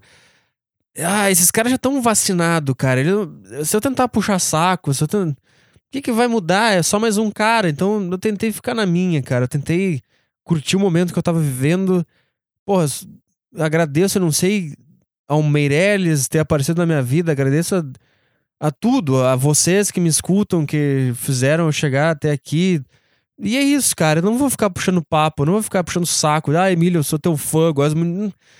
Não sei, cara. Eu fiquei, eu fiquei feliz internamente e agradeço aos céus, eu não sei por eu ter podido, podido, tá certo? Viver isso, cara. Pra mim é isso. Eu não, eu não sei, cara. Tinha muita gente que comentou aí, me mandou mensagem dizendo que eu, que eu devia ter falado mais no programa. Não, não, não. Não é assim que funciona, cara. Não é assim que funciona, cara. Eu, eu não sei, cara. Eu não. Tu, tu tá ali no estúdio, cara. É uma loucura, cara. Porque quando eu entrei no estúdio, eu pensei, cara, eu tô entrando na Matrix, cara. E depois, cara, quando, quando o Emílio abriu o programa, ele começou a falar. Eu comecei a olhar para ele, eu comecei a tentar reparar em todos os detalhes que eu não consigo enxergar de casa. Eu reparei na mão dele, na, na expressão, nas microexpressão.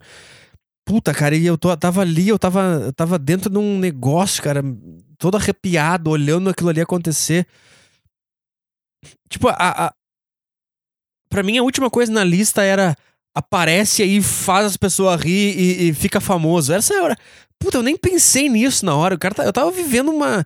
É como se, se tu gosta muito do, do, da Champions League e tu tava. Tu era. Tu era a grama da Champions League. Tu tava sendo. Sabe? Tá, a final da Champions League tava acontecendo ali e tu era uma das gramas. Sabe? É, é isso que eu tava vendo, cara. Eu, eu, não, eu não vou ficar metendo aqui, enchendo o saco, tentando aparecer tentando ser engraçado. Não, cara, eu vou ficar. Eu vou. Eu vou sabe? É uma dinâmica ali que. Que tu fica assim, cara, eu não vou ficar me metendo aqui, tentando interromper como se eu fosse íntimo dos caras. Os caras vão ver, puta chato. Então eu só tava. Se o Emílio me falar pra fazer alguma pergunta, eu faço a pergunta, mas eu não vou me meter.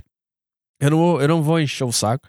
Eu não vou ser o puta cara chato que fica se metendo enchendo o saco, cara. Eu vou, eu vou fazer a minha. E eu acho que a minha pergunta foi boa. Ele percebeu que eu tenho. Que eu tenho tato de rádio. Porque aí a gente almoçou. E a gente teve essa puta conversa sobre ego, sobre filosofia, sobre vida e tal. E daí, quando a gente tava indo embora, pagando a conta, o Emílio virou para mim e falou: Cara, boa sorte nos shows hoje. Uh, e quando eu estiver em São Paulo, só aparecer aí. Então, tipo, ele, ele não falou isso pro outro Robert que tava lá. Tá entendendo? Ele falou isso pra mim. Por quê? Por, porque eu, eu senti que ele gostou muito de mim, cara. Eu não sei o que, que ele, ele viu. Tipo, eu acho que eu fiz alguma coisa certa. Alguma coisa certa eu fiz lá. Eu, eu tava muito. Eu tava, prestei muita atenção no que eles estavam fazendo. Eu não me meti, eu não enchi o saco. Porque eu acho que. Acho que vem muita gente pagar pau e encher o saco e puxar saco e querer mostrar para ele que é engraçado, sabe? Eu acho que, eu acho que esse foi justamente o diferencial que eu mostrei. Eu, eu só tava admirado com tudo. Eu queria ouvir eles falando, eu queria participar daquilo. Eu falei que eu era comediante quando me perguntaram, eu falei que eu tinha show e foi isso. Eu não fiz, eu não, sabe? E eu acho que por isso ele percebeu que, sei lá, ele percebeu alguma coisa diferente. Sabe? Ele me chamou de gaúcho, me deu boa sorte, disse que era pra eu voltar lá quando, quando eu quiser, quando eu estiver em São Paulo é só chegar lá. Eu pensei, pô, então ele gostou de mim, cara. Ele não falaria isso de graça pra qualquer cara. Sabe? Alguma coisa ele viu, isso me deixou muito feliz, cara. Isso me deixou muito feliz. Então, puta, fiquei muito feliz, cara. Muito feliz com, com, com ter ido lá conversar. Ah, tem uma coisa que as pessoas estão comentando no vídeo que eu tava segurando o fone para não estragar o cabelo. Não é, não é isso, idiota. É que no fone tem um retorno, tá? Tu ouve tudo que tá passando no rádio naquele fone. Tu ouve as músicas, tu ouve a voz do Emílio, tu ouve a voz de todo mundo, tu ouve as vinhetas, os efeitos especiais. E só que se eu ouvir ele ali, aquilo ali, eu não consigo me concentrar no que, que o Emílio tá falando. E aí eu, eu deixo um ouvido fora para ouvir o som do estúdio e o outro ouvido, o outro ouvido eu deixo ele com o som do rádio, entendeu? Era só por causa disso que eu tava com o fone, só com o fone numa orelha. Se vocês verem o pânico, tem várias pessoas que fazem isso. Deixam um fone fora do retorno para poder ouvir a conversa normal, entendeu? É como se tu estivesse conversando num bar com umas pessoas e estivesse tocando uma música no fundo. E todo mundo estivesse com, com, com um microfone. No fone, tu escuta o microfone de todo mundo e as músicas que estão tocando. Entendeu? Só que aí para conseguir ouvir a conversa direito, só a conversa, é melhor que tu escute o estúdio, só o estúdio, só a conversa. E aí eu deixava um, um fone no retorno, até para ouvir a minha voz, eu tava falando muito alto, muito perto do microfone, eu tinha, que afastar um pouco. E a outra orelha eu deixava livre para falar com, com o milho. Foi por causa disso que eu tava com, com o fone daquele jeito. Então foi essa a minha experiência, cara. Eu acho que, foi, acho que é isso aí, acho que não tem mais o que falar sobre o pânico. Aí a gente almoçou, a gente se deu tchau. E, e daí, sexta-feira, teve a primeira sessão do show. Vamos lá. É... Pra mim, o saldo foi positivo pra caralho também dos dois shows, cara. Eu. eu... É que assim, eu não tenho experiência em stand-up. Esse é o problema, porque eu não. Eu, né, você sabe, eu não faço frequentemente. Uh, então eu não tenho como testar o meu texto, não tenho como ajeitar ele. Eu, eu acabo tendo que fazer isso aos poucos, porque é só quando eu faço pro meu público uh, aqui em Porto Alegre que eu consigo ver a ideia. Que é, é, é uma coisa muito, muito difícil, né? Stand-up. Não é difícil, mas é que tu tem uma ideia. E tu pensa, ah, essa ideia aqui, vamos ver. E não é nem, nem sobre, sobre ser engraçado ou não. É sobre tu estar tá confortável com ela e tu saber contá-la direito. Porque a minha visão de stand-up, a minha visão é que o não é. O objetivo não é a risada. Não é a risada. O meu. O, o, puta, eu sempre levo comigo uma entrevista do Bill Hicks que ele, que ele fala. O cara tá conversando com ele sobre, sobre texto, sobre stand-up, sobre o show dele, e ele fala. Ele fala assim: Eu nem considero o meu show um show de comédia. Eu, me, eu considero o meu, o meu show um show de entretenimento. E às vezes tem drama, às vezes tem comédia, às vezes tem suspense, às vezes tem ação. Então ele fala que o objetivo dele não é a risada. Essa é uma coisa que eu levo muito comigo e que eu vejo que é errada, que a gente interpretou errado aqui no Brasil, de que tem que ter uma risada a cada 30 segundos e que tem que ser tudo muito engraçado. Se tu não tiver uma piada a cada 30 segundos, tá errado, tem que ser piada e piada e piada. E daí o que acontece? Os caras têm que ficar forçando piada o tempo inteiro. E daí ele vira um texto artificial, não é ele falando, é um, é um, é um negócio que ele tá pisando em ovos porque tem que fazer todo mundo rir. Então eu aprendi com o Bill Hicks que. Puta, é, é arrogante falar isso, mas é, mas é, cara, o que eu vou fazer? É como se ele fosse meu professor, cara. A quantidade de coisa que eu já vi dele. E eu, a quantidade de entrevista que eu já prestei atenção, como se ele fosse um professor, eu tentando entender como é que ele faz aquilo. Isso é uma coisa que me aliviou muito. Quando, quando ele falou isso. O que ele não. Que o, o objetivo dele não é a risada. É, é, é criar alguma coisa. Tem que, tu tem que alterar o clima do lugar. É isso que tu tem que fazer. Não, se for com risada, bom. Se for com drama, bom. Se for com ação, se for com suspense. E é por isso que aqui eu falo sobre, sobre beats. Não sei se você já ouviu falar que tem a piada, que é o. Ah, eu fui lá, é parará, parará, e aconteceu parará, parará, parará. Ah, piada. E tem o beat, que o beat é uma. Porra, tem o o Doug Stanhope ele tem um beats de 20 minutos, que não, não tem necessariamente uma piada a cada minuto. É um beat gigante, é um, é um texto gigante que é, é um beat, cara. Não tem como explicar, é um beat. No final tudo vai fazer sentido, entendeu?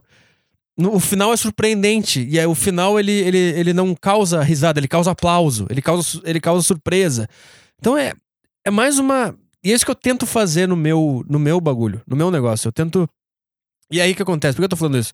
Porque muitas vezes eu fico com a paranoia de que tem que estar tá rindo. Que as pessoas têm que estar tá rindo e se elas não estiverem rindo, eu tô fazendo alguma coisa errada. E aí eu fico nervoso. Então isso, isso ainda acontece comigo. Eu preciso. Eu preciso relaxar em relação a isso. Mas, é, mas enfim, é, vamos lá. O primeiro dia. Primeiro dia, o show começou às 10h30, como estava previsto. E. Ah, daí entrou o Thiago Carvalho. E, puta, eu tinha certeza que o dele ia ser do caralho, cara. Eu sabia. Quando, quando, quando a gente teve a ideia e ele me mandou as primeiras, os primeiros pedaços das músicas, eu já, eu já sabia, eu tinha certeza que, que aquilo ali era do caralho. Não tinha. Eu sabia, cara. Eu sabia. E foi do caralho a participação dele. Foi, foi a melhor coisa que aconteceu na noite, cara. Foi muito foda, cara. Eu falei pra ele que ia ser, ele não acreditava. Eu falei, cara, a tua participação vai ser a melhor coisa da noite, cara. Ele não acreditava, vai ser, cara. E foi.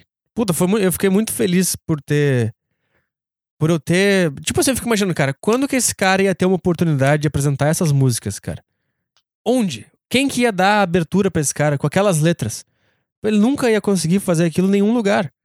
E eu fiquei muito emocionado de poder descobrir esse cara, da gente ter se encontrado na vida e de eu poder ter dado a, oportunidade dele, dele fazer isso, cara. Senão ele, ele ia ser só mais um cara com essa ideia guardada na gaveta, sofrendo porque ele queria mostrar isso pro mundo. Ia ser mais um cara assim, cara. E eu não sei por que que coube a mim abrir espaço para esse tipo de gente. E daí, pra esse tipo de gente, entendeu o que eu quis dizer, né? E daí tem o outro cara também, que é o Igor. Puta, esse cara é um, é um fenômeno, esse cara, bicho. Vocês ainda vão entender o que, que é esse cara. O Igor que fez o personagem Afonso Ventura. Cara, ele para mim, ele é o Andy Kaufman do Brasil, cara. Porque ele é o cara. Tipo assim, que a plateia não entende que a piada tá na plateia. Tipo assim, o Andy Kaufman, ele fazia uns negócios que as pessoas, as pessoas normais, elas ficavam olhando e pensando, que merda é essa? Que, isso aqui é um lixo. Só que quem tava entendendo o que, que tava acontecendo tava chorando de rir. E é isso que a gente fez com esse cara, porque esse cara é um puta cara de pau. Esse cara não tem medo de nada, ele é um, ele é um talento. Cara, esse cara, ele é engraçado. Ele tem um podcast que é o Caçamba, eu acho que é. Olha como eu entendo bem desse cara. Mas, porra, cara, eu conheci ele por causa disso aí. Ele, ele faz imitação.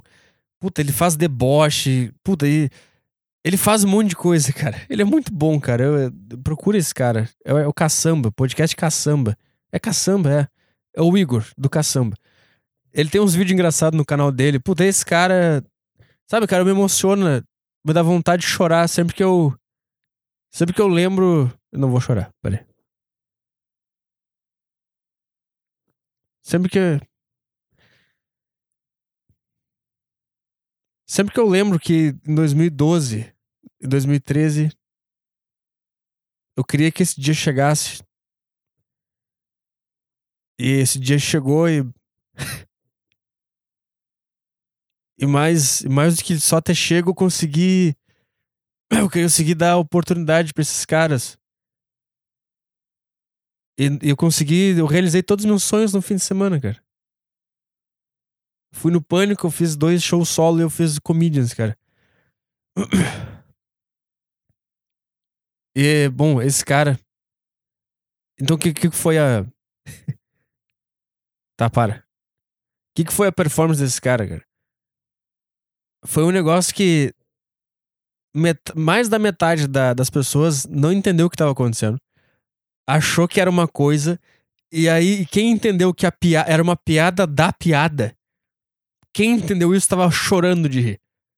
E era tipo assim, era silêncio total e cinco caras gargalhando alto. Foi isso que aconteceu, cara. E eu tava rindo demais, porque a, a, a piada toda era a reação da plateia. E tipo, a gente, tá, a gente conseguiu fazer isso, cara. A gente conseguiu fazer isso no Brasil. E é por isso que eu acho esse cara tão bom, porque ele, ele não faz. Ele não faz só a piadinha da piadinha, ele, ele, tem um, ele tem um senso de deboche que é muito foda. E esse cara, ele sabe fazer mais coisas, e eu já falei para ele que é só ele. Ele tem que estudar teatro, que. Cara, esse cara. Sei lá, eu, achei, eu acho ele um puta de um talento, cara.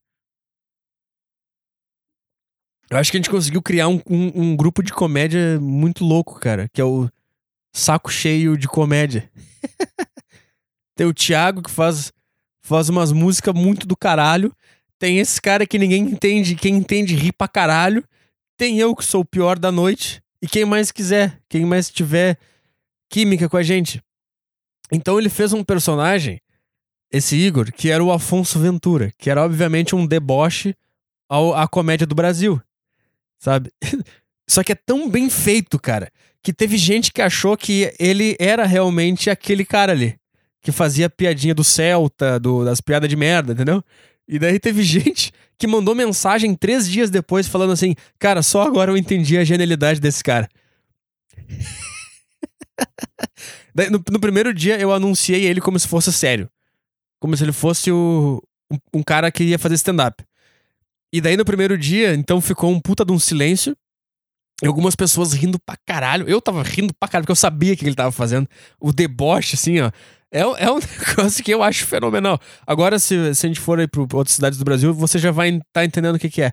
No, na segundo, no segundo dia, eu anunciei, eu falei assim: poucas pessoas vão entender o que, que ele vai fazer agora. Que daí eu já falei isso, então as pessoas já ficavam com. Né, já ficavam mais atentas. Assim. E aí, na, na, segunda noite, entenderam mais fácil o que, que ele estava fazendo, entenderam que era um deboche, e, e aí todo mundo riu. No segundo dia. E daí a gente, até, a gente até discute qual foi o melhor. Foi o primeiro dia ou foi o segundo dia? Porque no primeiro dia ninguém entendeu nada e era um silêncio. Mas esse silêncio que era a piada, né? E no segundo dia as pessoas entenderam que era um deboche e estavam rindo do deboche. Então teve essas duas experiências que foi do cara. É impressionante como uma frase tu muda toda a química do cérebro de uma plateia. E no primeiro dia eu falei, ó, oh, nosso próximo convidado, ele ganhou o prêmio tal, tal, tal, tal. Ele vem aqui, ele faz a pose da cagada, e, ah, Afonso Ventura. Daí todo mundo aplaudiu achando que era um cara normal. No segundo dia eu falei as mesmas coisas, só que eu só falei antes.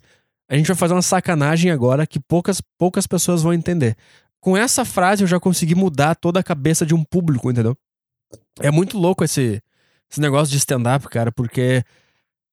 Cara, uma, uma palavra, uma, uma respiradinha que tu dá, uma, uma, uma expressão diferente que já muda tudo, assim. Tu pode salvar uma, um texto que não tá indo bem com, com um negocinho, assim.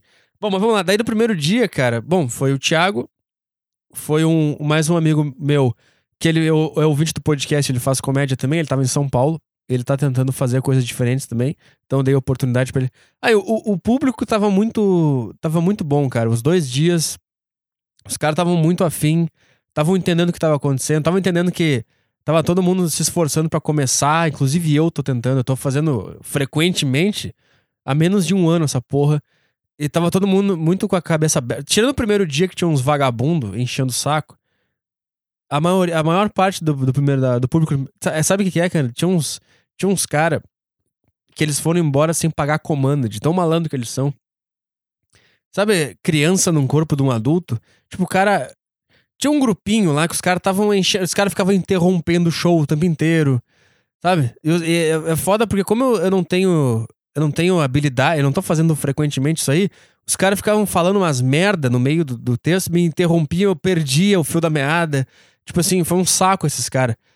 E aí, esses mesmos caras aí, do grupo desses caras, eles saíram do show sem pagar comanda. Daí no outro dia, o cara, o cara do bar me mandou uma mensagem, falou que algumas pessoas saíram sem pagar comanda e que eu ia ter que arcar com prejuízo. E aí eu sei quem são esses caras. E aí eu já disse pros caras, o cara nem, nem pedi pro Thiago avisar esses caras, nem aparece sábado, cara. Ou vai pagar a comanda ou não aparece mais. Porque é umas crianças do O que, que eles acham que estão fazendo, cara? Estão sem pagar o negócio. E aí, é que esses caras não entendem que a atitude deles é, é, tem consequência na vida de outras pessoas. Do cara do bar que vai ter prejuízo, do cara no, na minha vida que eu vou ter que pagar o que vocês fizeram. Vocês acham que, ah, malandrão aqui, sair sem pagar, uou, uou. É que é um, é um bando de, de criança que nunca levou um soco na cara por ter feito alguma coisa errada. Aí fica achando que a vida é uma maravilha. Então você sabe quem, quem vocês são, cara. Não quero, não quero nunca mais vocês perto de mim, cara. não quero. Vai embora não ouve mais meu podcast, não vai mais em show, não quero. Não quero esse tipo de gente comigo. Ah, outra coisa, muito boa, cara. Foi muito bom conhecer o público, porque quem se manifesta em rede social, quem manda mensagem, é merda. E aí, lá, lá na hora, tu vê quem são as pessoas, cara. E é muito foda, cara. Tem casal pra caralho, tem adulto pra caralho, tem cara com emprego sério pra caralho, tem a, tem a, a garotada mais jovem pra caralho, tinha negro pra caralho, uma coisa que me, que me deixou feliz, cara. Não sei porquê, se é um racismo inverso, mas eu fiquei feliz, cara. Tinha bastante negro lá. E, porra, eu fiquei feliz por. Sei lá que eu fui feliz. Porque medo de acharem que eu sou racista, será que é isso? Não, por, por as pessoas entenderem. Todo mundo entender, porque, sabe, tem a porra dos movimento negro não sei o quê. E tu acha assim, as, as pessoas desse movimento, desse grupo, que elas vão me odiar, porque elas, elas não entendem que é comédia. Não, tinha muita gente desse tipo de gente. Como é que eu falo sobre isso sem, sem soar um pau no cu? Mas enfim, cara, eu fiquei feliz que tinha, tinha mulher, tinha casal, tinha negro, tinha gay. Tinha gay, tinha um gay. No primeiro dia, tava na frente. Tava na frente, tava na primeira fileira. Pô, gostei muito. Se estiver ouvindo aqui, cara, puta, eu fiquei muito feliz de ter, de ter gay no meu show. Fiquei feliz, cara. Fiquei feliz por saber que são pessoas que, que entendem que não levam a vida a sério, que estão aqui. Eu posso ter feito piada de gordo, de gay, de negro, de qualquer coisa, que eu já, que já fiz piada, e os caras estão junto lá, cara. Eu achei. Pô, eu fiquei muito feliz, cara. Não é, tipo assim, tu pode imaginar que vai ser só o. Só o padrão do adolescente suicida. Tem esses caras também, mas eu fiquei muito feliz que também tinha outro, outro tipo de gente, cara. Tinha pessoas que, que, que tu agora não imagina que vai ter. E isso me deixou muito feliz, cara.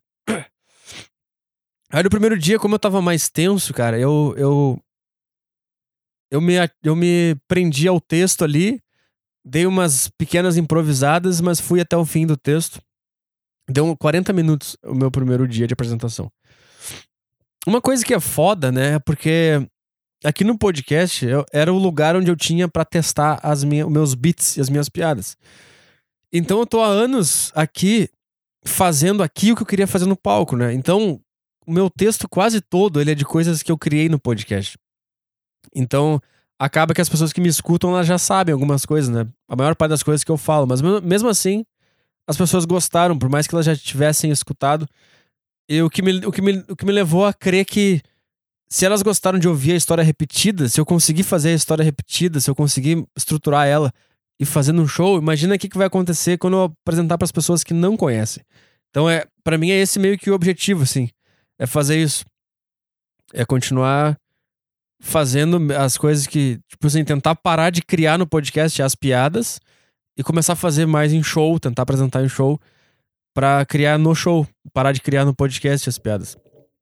E, tipo assim, tem tem muita coisa que eu, que eu acabo falando no podcast que eu fico guardando, porque eu penso assim, ah, uma hora vai surgir um show, eu vou falando no show. Só que não, não surge o show para fazer nunca. E daí eu penso, tá, foda-se, eu vou fazendo podcast pra ver o que acontece. Aí eu faço aqui a história. E aí você manda um e-mail, pô, legal essa história e tal. Daí eu acabo transformando isso. Porque aqui eu improviso, né? Eu vou, vou vendo onde é que ela chega. Já que, onde é que essa história vai chegar, quais são as piadas que eu vou criar no meio do caminho. E eu faço isso aqui no podcast, né? Eu, eu faria isso ao vivo, num show. E como eu não faço show, eu acabo fazendo aqui. Daí as pessoas acabam escutando já o que alguma das coisas que eu falo no show. Mas acho que isso não foi problema. Mas as pessoas gostou. As pessoas até falaram, ah, não riram tanto dessa, dessa parte aqui porque a gente já falou no podcast. Então, isso é uma coisa boa para mim. Porque tá, então então tô no caminho certo, tá? Não riram tanto porque já tá no podcast, eles já conhecem. Tem coisas dos vídeos também que eu faço, que eu dei uma mudada, uma coisa ali, uma coisa aqui.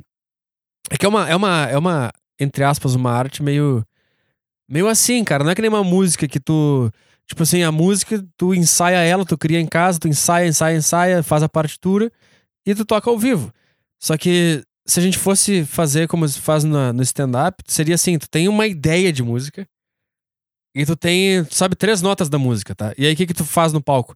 Tu entra no palco de cabeça aberta pra criar um solo na hora, criar um refrão diferente, criar um final diferente. Então, tipo, pelo menos comigo é assim que funciona, cara. Eu entro com uma. Eu não, eu, não, eu não escrevo nada, eu não escrevo palavra por palavra. Eu sei o final da história, eu sei mais ou menos as coisas que eu quero falar, mas eu sempre entro no palco com a cabeça aberta pra, pra improvisar e pra ver o que, o que vier na minha cabeça. Daí no primeiro dia, eu, eu, eu, eu fui mais no texto ali, né, no que eu tinha programado. No segundo dia, cara, eu não sei o que aconteceu, mas eu eu improvisei.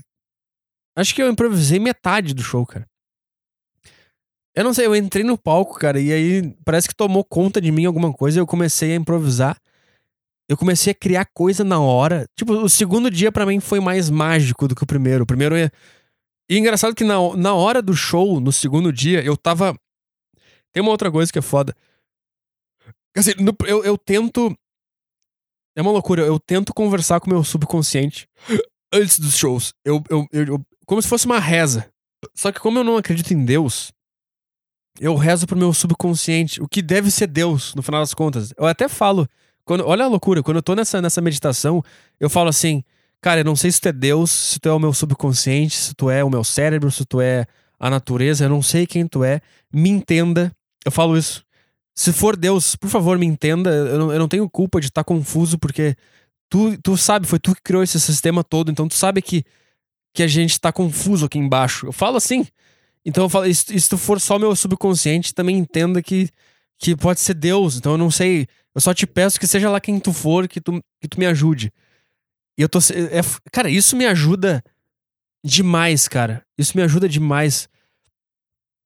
Eu, sempre que eu medito, sempre que antes, eu sempre medito, todos os dias eu dou uma meditadinha e eu tento, eu tento conversar com o meu subconsciente, que pode ser Deus também, eu não sei quem é.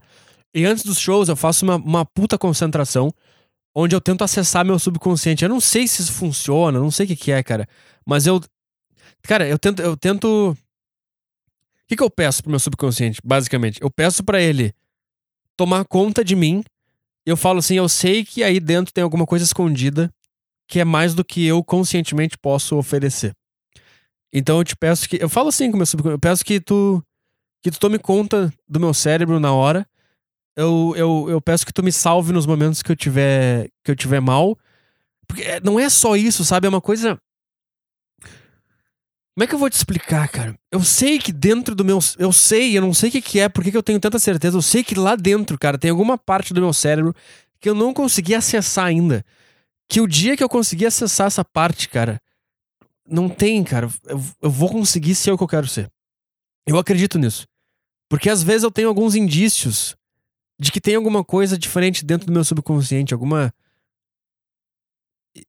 Vai, vai soar ridículo, mas eu tenho. Eu sinto que eu tenho uma máquina. Eu chamo de máquina de fazer stand-up. Por mais patético que isso possa parecer, aplique isso pra sua vida, pra coisa que você quer fazer, tá? Eu, eu, eu fico assim, cara, tem uma máquina de fazer stand-up aí dentro, eu sei que tem. Por causa das ideias que eu já tive no banho, por causa das, da, dos cenários que eu já criei dentro da minha cabeça, imaginando que eu tava no palco. Da onde que vem isso? Isso vem vem do meu subconsciente, que tem alguma coisa lá, que tá ali, que eu preciso que eu preciso desprender aquilo ali e fazer aquilo tomar conta do meu cérebro. Então, sempre antes de entrar no palco, eu, eu vou pro banheiro do lugar e eu fecho meus olhos e eu fico tentando conversar com o subconsciente. E, cara, é bem difícil porque vem vem uns pensamentos por cima e tenta te tirar, e, e aí, tipo, eu quase que imagino fisicamente o meu cérebro, eu consigo, eu abro uma porta ali do subconsciente, e eu sei quando que o meu cérebro tenta me tirar dali, e eu, não, não, vai, entra, vamos entrar e vamos conversar com o subconsciente. Cara, é muito louco, cara. Por que eu tô falando isso? Porque no segundo dia eu fiz uma. Eu não sei, tava, eu tava mais desconcentrado do que no primeiro dia eu não consegui ter essa conversa com o meu subconsciente de uma forma tão clara, mas mesmo assim eu fui no banheiro e eu não tava conseguindo me concentrar, mas eu pedi pro meu subconsciente me ajudar. E eu lembro que. Assim, daí qual é o ponto, cara? No primeiro dia, eu tava muito concentrado, eu, eu, conversei com o meu subconsciente e eu pedi para ele tomar conta. E aí o que acontece, cara? Qual é a minha baliza para eu saber se eu tô indo bem ou não tô indo bem no show? Se por um acaso, no meio do show, eu tenho algum lapso de consciência e eu percebo que eu tô no palco, fudeu. Acabou. É, é, é ladeira abaixo. Tá entendendo? Porque. Ah, é muito complicado de explicar, cara. É como. É, é justamente é como se tivessem duas pessoas. Tem eu e tem o cara que tá no palco. O que, que tem que acontecer? O cara que tá no palco, ele é o meu subconsciente, cara. Porque é não existe tu subir num tu por conta própria, subir num palco e começar a fazer piada e esperar as pessoas rir. Isso é loucura. Não tem como tu fazer isso conscientemente. É uma droga, cara. É uma droga no sentido de altera teu cérebro, altera, é uma química que muda. Então o que acontece? Se por um acaso, em algum momento, eu me enxergar no palco e eu perceber o que eu tô fazendo, são os momentos que eu me perco.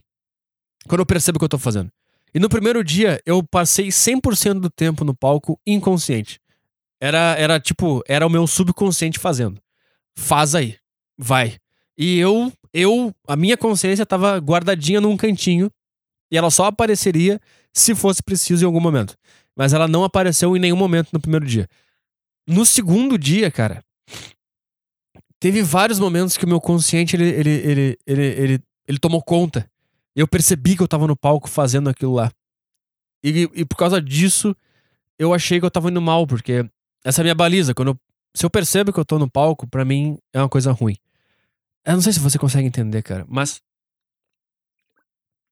Mas o que aconteceu? No segundo dia, eu não sei o que aconteceu, cara, mas eu comecei a. Eu comecei a fazer qualquer coisa, cara. Eu comecei a improvisar. Cara, eu criei, eu criei muita coisa na hora que deu muito certo, cara, que deu aplauso, que deu risada pra caralho, coisa que. Muita coisa nova, diferente, cara. Tanto que eu vi que eu vi que o comediante, meu amigo, tava na, na plateia. E sempre que eu improvisava alguma coisa que dava aplauso, eu falava pro cara, cara, isso aqui foi improviso, cara. Eu não sei como é que eu fiz isso. Eu tava num, eu tava num estado de que meu subconsciente ouviu minhas preces e ele, ele tomou conta, cara. É muito. Puta, uma sensação muito boa, cara. Esse foi, puto, o segundo dia para mim foi mágico. O primeiro dia eu achei que eu tinha do melhor no primeiro dia. Depois que eu vi os vídeos, eu pensei, não, cara, o segundo dia foi mágico, cara. Teve uma hora que eu fiz uma piada do texto e que não foi muito bem, assim, não foi muito boa. Deu até um silêncio. E daí aplaudiram. E aí eu falei, não, não, não. Não aplaudam. Vocês têm que ser que nem o pai do Michael Jackson. Quando eu, quando eu for mal, vocês têm que me espancar. Aí eu falei, o que, que, tu acha que é o Moonwalk? Lá é paulada nas costas. Tipo, eu inventei isso na hora, cara. Isso, meu, meu... E eu salvei a piada por causa disso, cara. Eu lembro de. Tem muita outra coisa, cara, que eu criei na hora que eu, eu fiquei impressionado. Cara, ligou um negócio e eu comecei a seguir um caminho completamente diferente. E aí, por que eu achei que eu tinha ido mal no segundo dia? Porque como, como eu improvisei, eu saí do texto completamente. Como é, como é que faz sentido para mim o texto? Eu sei como, qual é o primeiro bloco e como, qual é a transição do primeiro bloco pro segundo bloco. Eu sei qual é o segundo bloco, eu sei qual é a transição do segundo bloco pro terceiro bloco. Quando tu improvisa, tu não sabe que bloco tu tá, tu não sabe qual é a transição, tu tá fudido. Eu tinha que parar e colar no papel que eu deixei em cima do banco, entendeu? Então eu fiz muito isso no segundo dia, e o que isso me deu uma sensação de que eu tava indo muito mal. E daí teve uma parte, cara, tipo assim, o início do show do segundo dia até a metade foi comédia, foi foi engraçado, foi risada, foi bobagem. E da metade do show pro final foi um negócio muito mais reflexivo. Foi o, foi o Bill Hicks que eu, que, eu, que eu sempre quis uh, incorporar aquilo ali que ele faz, que não necessariamente tem que fazer uma piada, tem que fazer as pessoas prestar atenção. Elas têm que estar entretidas, elas querem saber o final da tua história. Por mais que não vão dar risada. Entendeu? E, e isso estava acontecendo, só que como eu sou muito nervoso ainda, eu tava com aquela paranoia de que as pessoas têm que estar tá rindo. Só que elas estavam prestando muita atenção na minha história. Elas queriam muito saber qual era o meu ponto, onde eu ia chegar. E eu fiquei, comecei a ficar nervoso, porque não estavam rindo. E eu devia ter aproveitado melhor aquele momento. Eu devia estar. Tá, eu devia ter lembrado do Bill Hicks nessa hora. Só que eu não lembrei. E eu comecei a ficar nervoso, eu comecei a pensar que eu tava no mal. E se eu não tivesse falado assim, eu tô no mal, eu tentei fazer piada com o fato de eu estar indo mal. Se eu não tivesse feito isso, ia ser, ia ser uma performance perfeita. Não sei se você está entendendo o que eu tô falando, cara. Mas essa é a minha. Bom, essas são as minhas avaliações sobre os shows. E da metade pro final foi um negócio muito reflexivo, foi um negócio mais mais drama, mais suspense. Que eu, que eu sempre quis fazer, cara. Eu, sempre quis, eu não, eu não, acho que é só a risada que vale. Eu acho que a, a, o cara tá prestando atenção em ti, esperando o final da piada, ou tentando descobrir onde é que tu vai chegar com tudo aquilo, ou, ou simplesmente tu tá abrindo um portal de, de visão na cabeça dele que ele não tinha tido antes, e ele tá prestando atenção em ti. Para mim, isso aí também é stand-up comedy. Não é só a piadinha. E eu não consegui aproveitar direito esse momento porque eu tava nervoso. Mas, e, mas aí foi isso aí, cara. Pra mim, cara, puta, vou falar. Se tu olhar o meu vídeo, a primeira vez que eu me apresentei no palco, em 2013, se tu ver os outros showzinhos que eu fiz aí, o nervosismo, a falta de confiança, a, a, o medo de esquecer texto e, e não conseguir improvisar, tipo, foi um salto de qualidade que eu tive nesses dois dias aí, cara, fenomenal. Minha, minha avaliação própria, assim. Tem muita coisa que eu preciso mudar, que eu preciso alterar, que eu preciso ter mais confiança, eu preciso entender que não é só a risada que conta. Tem muita coisa. Mas eu, eu, eu acho assim, cara. Quem foi lá e tava me vendo deve achar que eu faço aquilo ali há muito tempo, porque todo mundo me falou que eu tava muito confiante no palco, que eu tava com a voz. Eu tava com a voz no nível sabe, não tava tremendo a voz como eu tremia antigamente. Que eu parecia estar seguro, parecia que eu sabia o que eu tava fazendo. E não, eu não sabia. Eu tava. Eu tava nervoso ainda. Mas é isso, cara. É... Bom, eu... então, sei lá, cara. Ah, e daí. Bom, acho que é isso, cara. Esses foram os dois dias. Bebi. Puta, bebi uísque. Uísque é bom, cara. Uísque faz o cara. Uísque é o diferencial, cara. Uísque é a chave. Esse é um problema agora, eu vou ter que beber uísque sempre que eu me apresentar. Esse é um grande problema. Ah, por falar nisso, cara, se você é de alguma cidade aí do Brasil, cara, eu, eu sei que Curitiba, Belo Horizonte, Brasília, Santa Catarina, não sei se tem bastante gente, mas eu sei que tem aí muita gente em várias cidades do Brasil que querem ver esse show, cara. Então, eu quero levar esse show com o Igor e com o Thiago para todos os lugares aí onde tem gente, cara. Eu quero, eu quero levar esse show. E, só que é o seguinte, cara, como a gente é um negócio bem independente, cara, a gente não tem produtora. Eu sou a minha própria produtora. Eu produzo o meu próprio show, eu vejo as passagens, eu vejo o lugar para ficar, eu vejo o bar, eu vejo os ingressos, eu vejo tudo. Porque gente, eu não tô num nível que eu vou ganhar dinheiro se eu tiver um produtor, sabe? Porque ele vai me pagar um cachê e ele vai ganhar o lucro do resto. Então, como é um negócio independente, underground, assim, eu preciso da ajuda de vocês. Então, se você é de alguma cidade aí, você sabe que tem gente aí que vai querer ver. Eu sei certo, Curitiba, Belo Horizonte, Rio de Janeiro, só que o Rio de Janeiro eu quero fazer por último, eu quero gravar o CD aí. Então eu tenho que fazer outras cidades antes para melhorar o texto, para ver onde é que tem que melhorar e tal. E eu quero fazer duas sessões no Rio e, e gravar no Rio, cara. Quero gravar o CD no Rio para lançar o CD. Desse texto que eu tenho todo. Que daí eu jogo fora esse texto e tento fazer do zero. Vai, esse é o meu próximo sonho, né? Meu sonho era fazer o meu solo e me apresentar no Comedians. Tá, fiz isso aí. Agora meu próximo sonho é gravar o CD. Só que antes de gravar o CD, a gente tem que se apresentar em outras cidades. Então, cara, se você é de outra cidade aí, que quer, quer me ver, quer ver esse show, uh, eu preciso que você meio que faça um trabalho de, de produtor, cara. De ver um bar, ver o equipamento, ver o lugar, conversar com o cara do bar, sabe? E o resto eu faço aqui. O resto eu faço o negócio do ingresso, eu, eu vejo as passagens de todo mundo, eu pago as passagens. E eu, eu torço para que dê lucro, show, pra eu poder pegar o dinheiro de volta, mas eu não tenho problema nenhum em gastar dinheiro para fazer esse tipo de coisa. Eu, eu, gasto, não tem problema. Vamos lá. O cara tem que fazer um sacrifício. Mas o que eu preciso que você faça é ver bar na cidade aí. O importante, o, o, o ideal é que o bar que a gente faça não seja um bar que já tenha evento, que aconteça bastante evento, que o cara já esteja acostumado com evento. Sabe por quê? Porque daí o cara vai cobrar um dinheiro, o cara vai querer, sei lá, 50% da bilheteria. Puta, daí não dá, porque daí eu não posso pagar passagem pro Thiago, pro Igor. Eu não posso pagar o meu Airbnb, o Airbnb deles. Fica ruim, entendeu? Eu preciso. Por isso que tem que ser um bar que o cara queira muito que algo aconteça no bar dele. O cara tem que estar tá sedento por movimento. Tá? Porque daí ele vai ganhar com consumação. E aí o ingresso é todo meu para poder bancar as passagens, a comida, etc., do resto da, do grupo. Tá? Então é, é basicamente isso. Então, então, assim, se você for ver um bar onde o cara já faz show de comédia às vezes, Conversa com ele, vê se ele cobra alguma coisa. Se ele cobrar, vê outro bar. E, é só entrar em contato comigo, cara. Manda aí. Puta, falei com o cara do bar aqui, Belo Horizonte. Bom é que seja um lugar também bem localizado para todo mundo poder ir de ônibus ou de, de Uber, que não seja inseguro e tal. Seja perto dos, do, do, dos lugares, não seja um negócio muito longe. Não adianta também botar um, um bar num lugar horroroso lá, que é foda também para todo mundo ir e tal tem equipamento para levar, tem um monte de coisa, sabe? Não sei, eu prefiro que seja um lugar mais, mais bonitinho. E, e me manda um manda e-mail aí, cara, de qualquer cidade que você for, que dá pra fazer isso acontecer, cara. Dá pra fazer isso acontecer, a gente, a gente quer fazer isso em várias outras cidades. E tem que ver com antecedência também. Tem que ser, tipo, uns dois, três meses de antecedência para poder pegar passagem barata. Uh, porque, tipo, agora, por exemplo, for comprar uma passagem para um, daqui um mês para ir para Belo Horizonte, vai ser caro. Se eu, pag... se eu comprar agora para fevereiro, aí dá, dá, pra, dá pra comprar, vai ser uns 400 reais, entendeu? Aí são, são mais. Minha passagem mais duas que a dos outros caras da, do grupo. Eu quero começar a pagar para eles também. Eu não quero. Eu não quero que eles fiquem gastando dinheiro com isso aí. E, tipo assim, com o dinheiro do ingresso, provavelmente eu consigo bancar a, a equipe, a, a turma toda pra ir, entendeu? E eu fico com um lucro, sei lá, bem pequenininho. Então eu quero começar a fazer. Então manda um e-mail para mim, vê um bar aí, manda um e-mail, diz a cidade, manda, ó, oh, esse bar aqui, conversei com o cara, é só fazer e tal, daí a gente vai, a gente vai tocando isso aí. A gente marca uma data, a gente compra as passagens, reserva um lugar para ficar. E é isso aí, cara. Vamos fazer.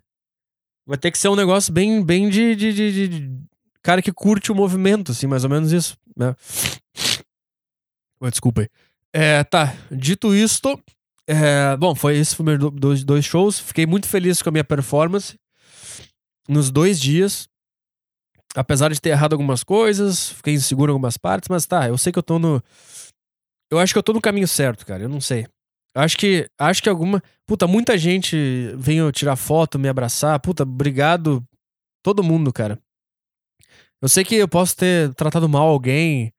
Puta, tem um cara que tá me, matando no coração, cara. Tem dois caras que tá me matando por dentro por eu não ter dado muita atenção. Tinha um cara com a cabeça do Cruzeiro, que o cara veio de Belo Horizonte para ver. E depois do segundo show, cara, eu achei que eu tinha ido muito mal e eu tava muito triste, cara, depois do show. Só depois que eu vi os vídeos que eu percebi que não, que eu fui bem. Eu tava sentado no palco, assim, eu tava mal, cara. Eu tava pensando, puta, eu não nasci para fazer isso. Isso aqui foi uma farsa. 200 pessoas me viram uma farsa acontecendo. Eu tava muito mal. E esse cara sentou do meu lado e ele tentou puxar um assunto, alguma coisa. Só que eu tava muito mal, cara. Eu só queria ficar sozinho e chorar. E eu acho que eu não dei atenção suficiente para ele. Eu fiquei mal, cara. Partiu meu coração. Se você estiver ouvindo aí, cara, você tava com a camisa do Cruzeiro. Puta, desculpa, cara. Eu não. Ah, sei lá, cara. Eu tava mal. Eu tava mal. E teve um outro cara que no sábado também Ah, o Maurício Meirelles se apresentou no sábado. Olha a loucura, cara. Olha a loucura que aconteceu na minha vida nesse fim de semana, cara. Tipo, quando eu, quando eu sonhava lá em 2012 em fazer isso, eu nunca imaginei, tipo, que o Maurício Meirelles ia fazer uma participação no meu show, sabe? Sabe? Bom, é...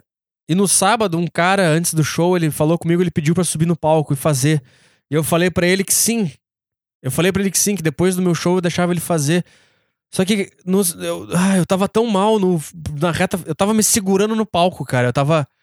Eu tava. Caralho, isso aqui tá ficando ruim, não tão rindo, eu tô na merda. Só que na verdade tava bom, as pessoas estavam prestando atenção, cara burro. E eu comecei a ficar nervoso, eu queria acabar logo. Eu, meu Deus, e eu esqueci de chamar o cara, bicho. Eu esqueci de chamar o cara. Puta, eu caguei, eu devia ter chamado ele antes do meu show. O cara pediu pra fazer. Pô, que merda, cara. Então, desculpa vocês dois aí. E, sei lá, se eu tratei mal alguém, eu não sei se eu trato mal, eu não sei, cara. Eu sou muito ruim de, de, de, de conversar, de evento social, cara. Eu não consigo, cara. Eu sou ruim, eu não sei se eu tô tratando bem. Puta, eu tentei abraçar todo mundo, tirar foto com todo mundo, dar assunto pra todo mundo. Antes do show, eu, eu, eu tava nervoso e eu pedi, eu pedi pros caras, cara, uh, depois do show, agora eu tô muito nervoso, eu não vou conseguir dar atenção direito. Depois a gente fica aí, a gente bate um papo. Então. Eu não sei se isso é arrogante, mas eu tava realmente, eu tava nervoso. Eu não ia conseguir bater papo bem com os caras, sabe? Mas sei lá, cara. Eu fico me sentindo culpado por causa dessas coisas, cara. Tipo, muito mal mesmo. E daí, domingo, cara, eu, fui, eu fiz o Comedians. Ah, uma hora e meia já. É, desculpa. Uh, bom, aí, domingo eu. Domingo todo mundo que tava comigo lá em São Paulo já tinha ido embora, eu tava sozinho em São Paulo. Aí eu. Eu fiquei no, no Airbnb, andando pra lá e pra cá nervoso pra caralho. Nervoso, tá, vontade de desistir, assim, ó, de mandar uma mensagem e dizer, cara, não, não dá, não quero mais. Uh, desculpa, de inventar que tô passando mal, uma coisa assim. Isso veio na minha cabeça muito, mas eu resisti. Aí eu cheguei lá no, no Comedians. Tipo, é, é uma rua muito louca lá, cara. Nessa rua do Comedians, cara. Tem gente se drogando, tem, tem gente se pegando, tem gente bêbada e tem uns caras fazendo corrida também, ao mesmo tempo na mesma rua, tem um monte de coisa, tem gente saudável, gente drogada, é uma loucura São Paulo, cara. Aí eu cheguei lá umas sete, aí eu cheguei lá todo cagado, né? Falei com o cara, eu vou me apresentar aí hoje. E daí ele me levou até o camarim. Aí eu cheguei, cheguei no camarim, tava sozinho. Esperei a faxineira terminar de limpar o camarim, aí eu fiquei sentado no sofá lá. Daí a pouco começou, che chegou o Rogério Morgado, chegou mais dois comediantes que iam se apresentar naquele dia. Chegou o Luca Mendes também, que, que é meu amigo, a gente já fez uma entrevista aqui. E daí a gente ficou conversando ali, tá? E eu fiquei, caralho, daqui a pouco. Meu Deus, eu vou apresentando comedians, cara. Meu Deus, eu tava assustadíssimo, cara. Assustadíssimo. Bom, aí começou o show lá com o Rogério Morgado. Aí foi um outro cara, daí foi o Luca Mendes, depois do Luca Mendes era, era o apresentador da noite, depois eu. E, cara, impressionantemente eu fui bem. Eu acho que eu fui. Eu fui mais do que bem. Eu fui muito bem. Eu comecei muito mal, muito nervoso. Eu comecei com uma, uma ideia lá que não tava dando muito certo. O que, que eu pensei? Eu pensei, ah, comedians é, é família, é a tigrada, então eu vou tentar, né? Vamos tentar ir num, num, num caminho um pouco mais. que eles talvez vão aceitar melhor. E eu comecei ali com uma ideia que não tava dando muito certo. Daí eu falei, quer saber, cara? Vambora. Daí eu fui no. Fui pra merda, fui pro, pro, pro, pro buraco, vamos lá. E comecei a falar os negócios, começaram a rir, começaram a aplaudir. Tipo assim, eu lembro que eu tava falando uns negócios, cara. E eu lembro que. Tava um clima assim, cara. Tinha, sei lá, três ou quatro caras. Sabe aquela risada constante? Tipo. Tipo, tinha algum cara que não parava de rir, que tava essa, tava essa, essa, essa risada constante o tempo inteiro. Tipo, uns dois, três caras com essa risada. Tinha umas pessoas melhorando espantadas e umas pessoas, tipo, rindo na hora da piada. Então, eu não sei, eu criei um clima diferente que eu fiquei feliz. Criou um clima estranho ali, diferente, que, que, que eu gostei. Fui aplaudido em umas duas ou três piadas, não lembro ao certo. Porque é muito louco, cara, porque é uma, é um, é uma droga, cara. Tu sai da. Tu sai do teu corpo, cara. Tron. E tu só entende o que aconteceu depois que tu volta pro camarim e senta. Daí tu sai toda aquela. Uf, e aí tu percebe, ah, caralho, acabei de me apresentar no Comedians e fui bem. Enfim, cara, o que eu lembro é que deu bastante risada e eu fui aplaudido. Isso é a única coisa que eu lembro. E tu sabe, cara, se tu recebe palma em, em piada é porque tu tem alguma coisa, assim, foi diferente. E eu consegui fazer isso. Foi isso que aconteceu. E daí uma, uma pessoa da plateia foi reclamar na administração do meu show. o produtor da, da casa lá, depois que eu me apresentei, ele veio me cumprimentar e falou: é, Pô, então estreia do Arthur Petri no Comedians com reclamação já da plateia. E me cumprimentou, mas feliz assim, sabe? Não, não de não me dando xingão. Daí eu falei, caralho, sério. Falei, ah, um cara foi reclamar lá do teu show. Eu mandei ele mandar um e-mail. Cara, pra mim, saldo positivíssimo, cara. Porra, né?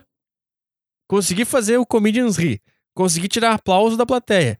E um cara reclamou. Porra, perfeito. Acho que fui bem. Eu, sabe outra, outro indício que eu acho que que eu fui bem mesmo, porque o, o, comediante que é depois de mim, quando eu chamei ele pro palco, ele entrou rindo da minha última piada. Ele entrou tipo com uma cara de caralho, que foda. E isso, aquilo ali me fez muito. O Guto Andrade, nome dele, Guto Andrade, ele entrou no palco rindo da minha última piada. E, cara, foi tudo muito mágico, cara. Foi tudo. Eu não sei, cara, eu não sei.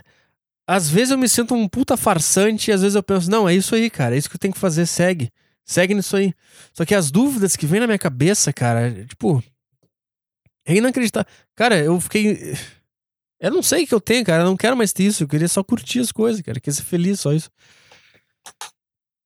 e foi essa aí. Foi essa minha experiência em São Paulo. Eu tô mal aqui, eu não tô com. Eu não tô com. Eu não tô com energia, cara, pra falar alto, berrar e fazer piada. Tô.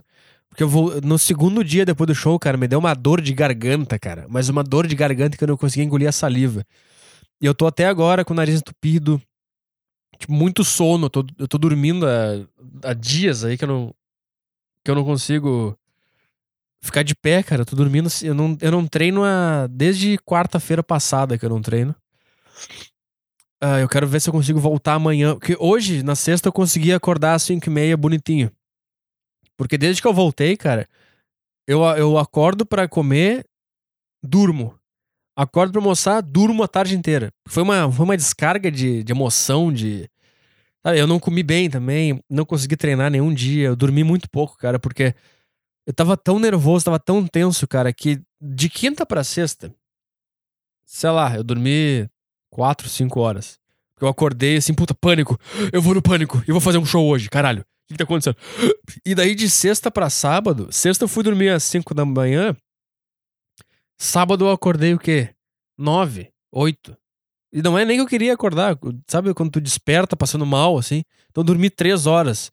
E de sábado para domingo, eu dormi, sei lá, 4, 5 horas, mesma coisa. Ah, olha aqui, eu tô todo fodido. Depois do meu show no Comedians, eu eu saí, né, na rua para ir embora e tinha ali umas três, cinco pessoas que foram para me ver. Foda, cara. Eram, eram dois casais. Um cara. Um desses casais tinha ido na sexta. Uh, o cara que anda de bicicleta. Puta, como é que é o teu nome, cara? Tu me disse teu nome. e a, a mulher dele. Aí tinha um cara, um asiático, programador, com a namorada dele. E tinha um cara cabeludo o cara cabeludo alto. É que ninguém me falou os nomes também. E daí tinha um outro cara também, que é o cara que come gente no Tinder. Vocês lembram quem, quem vocês são, né? Aí a gente ficou ali na rua, trocando uma ideia. Puta, isso é uma coisa que eu, que eu gosto de falar aqui, que é uma coisa que me deixou feliz também, cara. Uh, porque o, os dois. Não, o casal. O casal do cara que era asiático. Era, ele é ainda, né, asiático. Que é o programador aí. Sabe quem você é, você tá me ouvindo aí. É, ele tinha uma namorada, ele tava com a namorada dele ali, né? E daí ele me falou que a namorada dele me odiava. E depois começou a entender o que eu tava fazendo. E tipo assim, muitos, eu tive muitos relatos disso da mulher que não gostava e passou a gostar depois de um tempo. Porque entendeu o que eu tava fazendo. E isso é uma coisa que me deixa muito feliz, cara, porque querendo ou não, a, a mulher ela é o filtro da natureza, cara. Ela é o filtro da natureza. Ela, ela decide o que, que vai acontecer e o que, que não vai acontecer. E, e tipo assim, eu entendo que eu me comunicava de um jeito estranho, só porque é que eu tava tentando fazer piada e eu não entendia ainda como é que fazia esse negócio e eu me comunicava mal. Passava uma impressão de que eu tava fazendo uma coisa, só que na verdade eu tava fazendo outra. Então, tipo, lá no início, mulher não conseguia me ouvir. E é uma coisa que me deixa feliz de verdade saber que as mulheres dos caras estão começando a gostar, estão começando a entender o que eu tô fazendo. Isso é, isso é uma, um indício de que eu tô me comunicando melhor E de que. Algum, que, tô, que eu tô conseguindo fazer o negócio fazer sentido, entendeu? Sei, eu fico feliz, cara. Eu fico feliz. Eu perguntei até pra, pra, pra namorada do cara por que, que ela não gosta, por que ela me odiava antes. Daí ela falou, ah, é, porque. A gente foi num bar depois. Depois que eu saí do Comedians, eu encontrei essa, essa galera, a gente foi num bar uh, bater papo ali e conversar. Bater papo e conversar. Daí a gente foi nesse bar e eu perguntei pra ela, por que, que, por que, que tu não gostava? Aí ela falou, ah, porque tu dizia que as pessoas tinham que ser tristes, não sei o quê. Mas só depois eu entendi que isso estava dizendo, na verdade, que, que a tristeza é o sentimento padrão das pessoas e que ela tem que só aceitar. Não precisa ser. Tipo, tá entendendo? A, a confusão assim que dá, às vezes o cara não gosta porque ele interpreta do jeito errado ou porque eu não me comuniquei direito. Então, tipo, eu, fiquei, eu fico feliz, cara, quando, quando eu vejo que tem mulher gostando. E não, cara, pode parecer que é só por causa do negócio do sexo, porque eu quero comer gente. Não é isso aí, cara. É porque eu vejo que quando a mulher gosta de alguma coisa, é porque ali tem. Eu consegui comunicar bem, entendeu? Porque a mulher ela tem um instinto de sobrevivência muito aguçado, cara. O homem não. O homem gosta de podreira. Por que o homem gosta de jackass, por exemplo? Por que o homem que criou o Jackass? O homem não tem instinto de sobrevivência nenhum. Foda-se, vamos se jogar aqui do, do penhasco dentro de uma cabine cheia de cocô. Vamos ver o que acontece. Tipo, a gente não se protege, entendeu? Então, quando, quando o homem gosta de uma coisa, não quer dizer que aquela coisa não tenha qualidade. Tem, é legal aquilo ali. Mas mesmo assim, ela, aquela coisa ainda falta alguma. Tá faltando alguma clareza na comunicação daquela coisa. E aí a mulher rejeita aquele negócio enquanto ela não consegue perceber o que tá acontecendo. E daí, quando, quando eu percebi que tinha, tinha mulher, tinha muito. No primeiro dia tinha mais mulher do que no segundo, né? No primeiro dia tinha duas meninas que foram ali sozinhas, achei muito louco isso. Tinha, tinha as mulheres, e mais mulheres com, com os casais, né? Com seus namorados, e tinha mais uma que tava solteira também. Tirou foto comigo depois do show, a baita gostosa, não sei por que não falou comigo. Então, sei lá, cara, me dá uma. Eu fico feliz, cara. Eu fico feliz que isso esteja acontecendo também. Que as pessoas estão. Sabe o que, que é também? Eu acho que. Não sei, acho que no início não, não ficava claro que eu tava tentando fazer comédia, né? O cara achava que era um cara falando uns negócios, declarações, sabe? Visões de mundo. Não, o cara não entendeu que eu queria fazer, que eu queria fazer coisa engraçada. E agora tá ficando mais claro que é isso que eu quero fazer e aí tem mais mulher gostando. Isso é uma coisa muito boa. É isso, cara. Daí, Comedians. É, aí eu fui lá, fiz, pá, daí a gente foi no. Fui com essa galera toda num bar. Daí eu fui embora, fui embora de carona com, com um desses caras. Puta, agora que eu percebi que eu acabei de fuder a vida dele. Que eu falei que ele era o cara que comia a gente do Tinder. Só que ele é casado. A mulher dele que foi nos buscar depois. Putz. Estraguei tudo. Não, mas quando ele era solteiro, ele disse, ele deixou bem claro que era quando ele tava solteiro. Ele, eu até perguntei pra ele, cara, por que, que tu casou então se tu pode comer todo mundo? Aí ele falou, não, porque eu gosto muito dela. Ela é muito legal e não vale a pena, viu? Salvei teu casamento aí, cara. Pode, se ela estiver ouvindo aí, pode. Pode dizer pra ela assim, viu? Viu? e daí ela veio me. Ela veio, a mulher desse cara veio nos buscar. E daí ela, ela tava rindo do, do vídeo do Masterchef, aquele. Ela tava, ela tava rindo desse negócio aí. O que me deixa muito feliz também. Eu acho que é isso, cara. Essa foi minha experiência em São Paulo. Não sei se faltou alguma coisa. É... Eu acho que foi isso, cara. Sei lá, eu esqueci alguma coisa, cara. Eu não sei. Devo ter esquecido. Mas daí. É sempre assim, né? O cara esquece. Daí quando ele para de gravar, ele lembra das coisas, cara. Uma hora e cinquenta, hein? Eu não consigo fazer um negócio durar uma hora. Por quê? Por quê?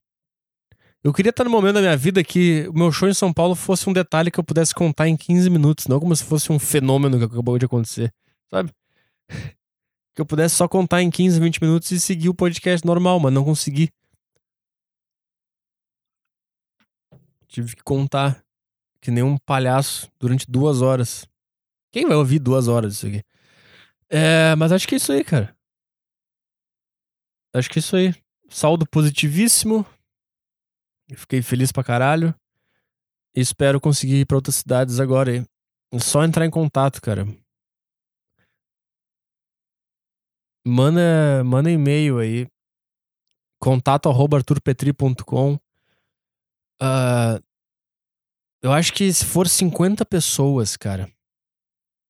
Deixa eu ver uma coisa. Se for 50 pessoas, cara. Uma cidade que eu queria ir muito, cara. Eu queria ir alguma cidade do Nordeste. Só que eu não sei. Eu não sei se tem gente suficiente no Nordeste. Eu sei que Belo Horizonte vai gente pra caralho, que tem gente pra caralho que manda mensagem. Rio de Janeiro vai gente pra caralho. Curitiba vai gente pra caralho também. Eu sei que tem bastante gente. Santa Catarina, ali, Floripa, eu não tenho certeza se tem bastante gente. Uh, eu queria alguma cidade do Nordeste, cara. Eu queria, não sei qual. Espírito Santo, Vitória também. Eu não sei porque eu quero ir lá. Eu não sei se tem gente lá suficiente para de conseguir, tipo, fazer um show que eu consiga pagar as despesas sem eu sair no prejuízo. É, mas eu quero, cara, qualquer cidade aí, cara. Manda mensagem, a gente vê se dá para fazer, se tem gente. Eu consigo ter uma noção de se tem gente ou não ali pelos, pelos coisas do Instagram, pelo, pela demografia ali, demografia que se fala. Sabe? Aqueles os dados da onde que tá as pessoas que me seguem, pelo Facebook ali também dá pra ter uma noção. E eu preciso da ajuda de vocês, cara. Eu não. Sabe? para conseguir o lugar. Cara, nem que seja. Nem que seja numa. Num salão de festa, cara, que caiba uma galera aí. Aí, sei lá, cara, a gente. A gente dá oportunidade. Sabe que seria muito foda, cara, se fosse num salão de festa se a gente desse a oportunidade de algum, algum camelô, alguma coisa assim, de vender cerveja lá no lugar, num salão, pra que não, que não seja um bar. Não, tô, tô viajando aqui. Eu imaginei, tipo, um show num salão de festas. Um cara só conseguiu um salão de festa numa cidade. Aí, tipo, pra vender bebida ia ser legal dar, dar oportunidade pra algum cara aí. Vender, né, bebida nesse lugar aí. Mas enfim. O ideal é um bar mesmo, mas se não der bar, a gente faz salão de festa. Acho que é isso, cara. Acho que é isso. Obrigado a todo mundo que foi lá. E. É isso aí, cara. Espero que não, não pare por aqui. Espero que. Ah! Dia... Puta, eu devia ter falado isso no início, né? Mas dia 1 de dezembro eu vou fazer uma participação num show aqui, aqui em Porto Alegre. Não vai, não vai ser o meu show inteiro. Vou fazer. Vou tentar testar alguma coisa nova que eu ainda não fiz. Uh, mas vai ter outros comediantes que eu confio também, que eu gosto. E, bom, no próximo podcast eu dou mais detalhes aí. Você que é de Porto Alegre, para tentar dar uma chegada lá. A gente tá tentando. A gente, cara, a gente tá tentando fazer alguma coisa diferente aqui. A gente tá tentando mudar essa porra toda. E é bom que pessoas que se identificam, elas começam a entrar em contato comigo. Enfim, tem, tem algumas pessoas aí da comédia que também não estão não estão gostando do que tá acontecendo, que querem fazer coisa diferente. E, enfim, acabei tendo contato com essas pessoas e a gente tá, tá todo, todo, mundo, todo mundo muito afim de dar uma revolucionada aí nesse negócio. Eu vou te dizer, cara, eu posso, pode ser que eu não seja o cara eu, que eu vou despontar. Pode ser que eu não seja esse cara. Mas se eu conseguir criar o, o movimento ou o espaço onde, onde eu consiga descobrir alguma pessoa ou alguma pessoa que esteja fazendo agora, mas não tá gostando e quer fazer coisa diferente. Se eu conseguir pelo menos proporcionar que a comédia no Brasil, eu acho que eu já consegui, cara. Eu acho que querendo ou não, o que a gente fez aí em São Paulo para duzentas e tantas pessoas, quando, quando alguém falar em comédia para essas duzentas e tantas pessoas, ela vai lembrar dessa noite. Então, a, a gente já fez alguma coisa diferente. A gente já mudou a gente já mudou um pouco a comédia do Brasil, a gente já entrou pra história da comédia, sei lá, nem que seja numa nota de rodapé do livro da comédia nacional, a gente tá lá já, cara. A gente já fez isso aí. Eu tô muito feliz já com isso. Sabe, pra duzentas e tantas pessoas que me acompanham, elas sabem que isso aconteceu na história da comédia nacional. Isso aconteceu e não tem mais o que fazer para apagar. E foi tudo muito, muito do caralho. E esse é meu, esse é meu objetivo. Quero eu quero. Eu, pode, pode ser que eu não seja o cara que vai fazer sucesso, que vai ganhar grana, mas eu quero. Eu quero mudar. Eu quero fazer. Eu quero que as pessoas vejam que existe outro tipo de. Existe outro tipo de comédia, que não é a comédia da risada. Da risada fácil. É um negócio que às vezes tu vai estar tá só olhando o cara falando e tu não, vai, tu não tá rindo, porque tu tá prestando atenção no que ele tá falando, porque ele porque ele, ele, sabe se comunicar, ele sabe falar, ele sabe contar a história, ou ele tá com um ponto de vista que tu nunca viu antes, ou ele tá tão apaixonado pelo, pelo assunto que tu tá vendo. E no final de 10 minutos tu vai dar uma risada. para mim é isso aí, cara, porque esse, é esses são os caras que eu aprendi a ver Eu nunca vi na minha vida um show de stand-up onde tem uma piada a cada 30 segundos, cara. Pra mim isso é loucura, isso não existe, isso não é natural, isso não é verdadeiro. Ninguém, ninguém pensa dessa forma. A não ser o Mitch Hedberg. Esse cara fazia isso, mas se tu pegar lá, o, por, por exemplo, o especial do Doug Stanhope, o Word of Mouth, é, palavra da, da boca, né? mas essa é uma tradução literal, né? não é? Word of Mouth. Vê aquele especial dele, cara. Não tem as puta risada, tem umas palmas soltas, uns cara bêbado.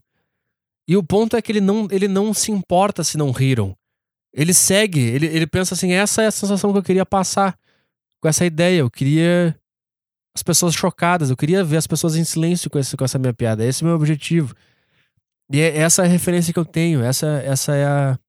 Eu sou, eu sou, esses são meus professores, esse é o negócio. Tá entendendo o que eu tô falando? Por que eu tô me justificando aqui? não sei, porque eu tô com. Eu tô ansioso. Eu acho que. Teve bastante gente que falou comigo. Teve um cara lá em São Paulo que falou comigo que depois que me viu se apaixonou por comédia e começou a ver as referências que eu passava e ele começou a fazer também. Então, sei lá, cara, sei lá. Alguma coisa está acontecendo aqui que eu não sei o que é direito. Mas se você gosta de comédia ou se eu despertei interesse de comédia em você, começa a fazer, cara. Começa a fazer. Faz open na cidade onde você tá fazendo, onde você mora. Arrisca. Faz coisa diferente, cara. Não, não, não, não se atenha à regra. Não tem regra. Comédia não tem regra. Vai lá e faz o que tu quiser, cara. Vai lá. Imagina se, se, se o Andy Kaufman fosse, fosse respeitar a regra, cara. Não existiria esse cara. Antes se o Bill Hicks fosse respeitar a regra de, de texto de stand-up, não existiria esse cara. O Bill Burr, se o cara fosse respeitar a regrinha de stand-up, não ia, não ia ter Bill Burr, cara.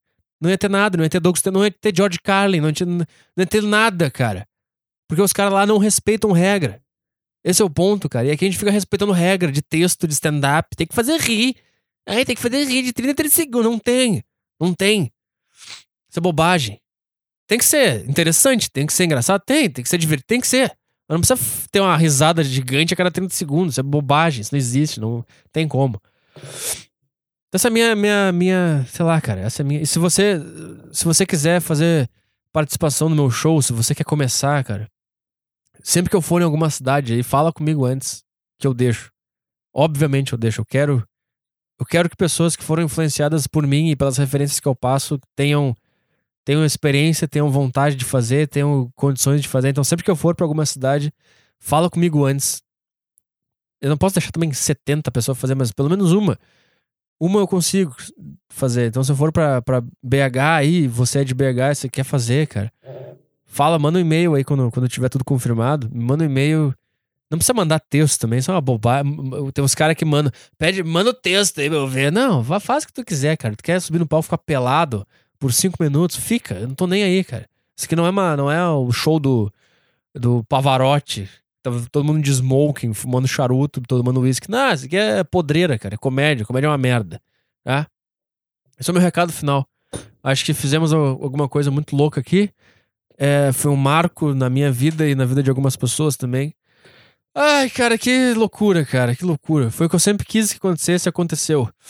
E agora eu senti um vácuo de tristeza depois que passou esses dias aí, cara, porque é aquele velho, aquele velho papo, né, cara? Tá, realizei os sonhos, alcancei o que eu queria fazer, e agora? Então me bateu um desespero, assim, porque pela primeira vez eu me vi vazio, assim. Mas vazio. E daí que eu criei na minha cabeça, tá, agora o próximo passo é gravar o, gravar o CD. E depois que eu gravar o CD, vai vir de novo essa, essa dor, essa agonia, essa bola de horror. E aí, o que, que vai ser o próximo passo? Não sei.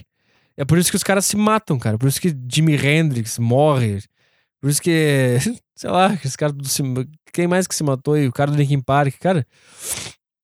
O cara vai alcançando, cara. Tipo assim, o que que o cara, qual era o sonho dele? Ah, eu quero lotar estádios com a minha música.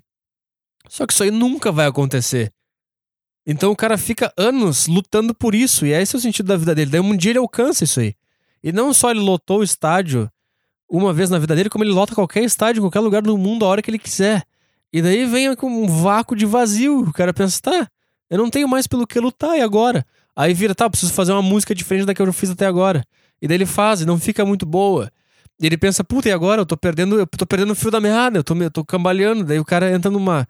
O cara já tem uma predisposição a ser deprimido, e daí, cara. E daí que vem o negócio e o cara dá um tiro na cara, meu. é exatamente por isso que as pessoas bem-sucedidas e famosas se matam, cara. Porque quando tu alcança o sonho, cara, acabou, acabou o desejo. E aí sim que tu te vê no mais profundo desespero, porque não tem mais nada, cara. E não é assim, ah, valoriza o que tu tem aí. Cara, é muito mais. É muito mais. É muito mais duro do que isso, cara. É, é muito mais espiritual. É uma coisa. Não é racional. Não, não encaixa um mais um igual a dois, cara. É só uma. Só uma dor, cara. É só uma... Depois que terminou meu show, meu segundo show, eu fiquei muito mal, cara. Eu falei, tá, consegui. Fiz o negócio. E agora? que, que, eu, que, que eu vou pensar quando eu voltar para casa? Qual vai ser o meu sonho agora? E aí a, a, busca por um sonho novo, que é, que, é, que é a dor, cara. Vem a. E se eu não conseguir criar um sonho novo, cara? E aí bate um desespero. Daí tu pensa, tá, eu não vou ter nada para viver. E aí fudeu. E aí minha vida. Acabou minha vida. E aí ainda bem que eu consegui criar esse que é gravar o CD no Rio. Então, até por enquanto, é isso que tá me segurando aqui nessa vida. E eu vou ter que ficar criando sonho até, até não poder mais, cara. Até o dia que não vai ter mais sonho. Então você não pode realizar o sonho, cara. Tem que ficar. Eu não sei, cara. Eu não sei. A vida é uma coisa, uma coisa. Não dá pra viver, cara. É, é tudo muito complexo. Tá. Até sexta-feira que vem. Tchau.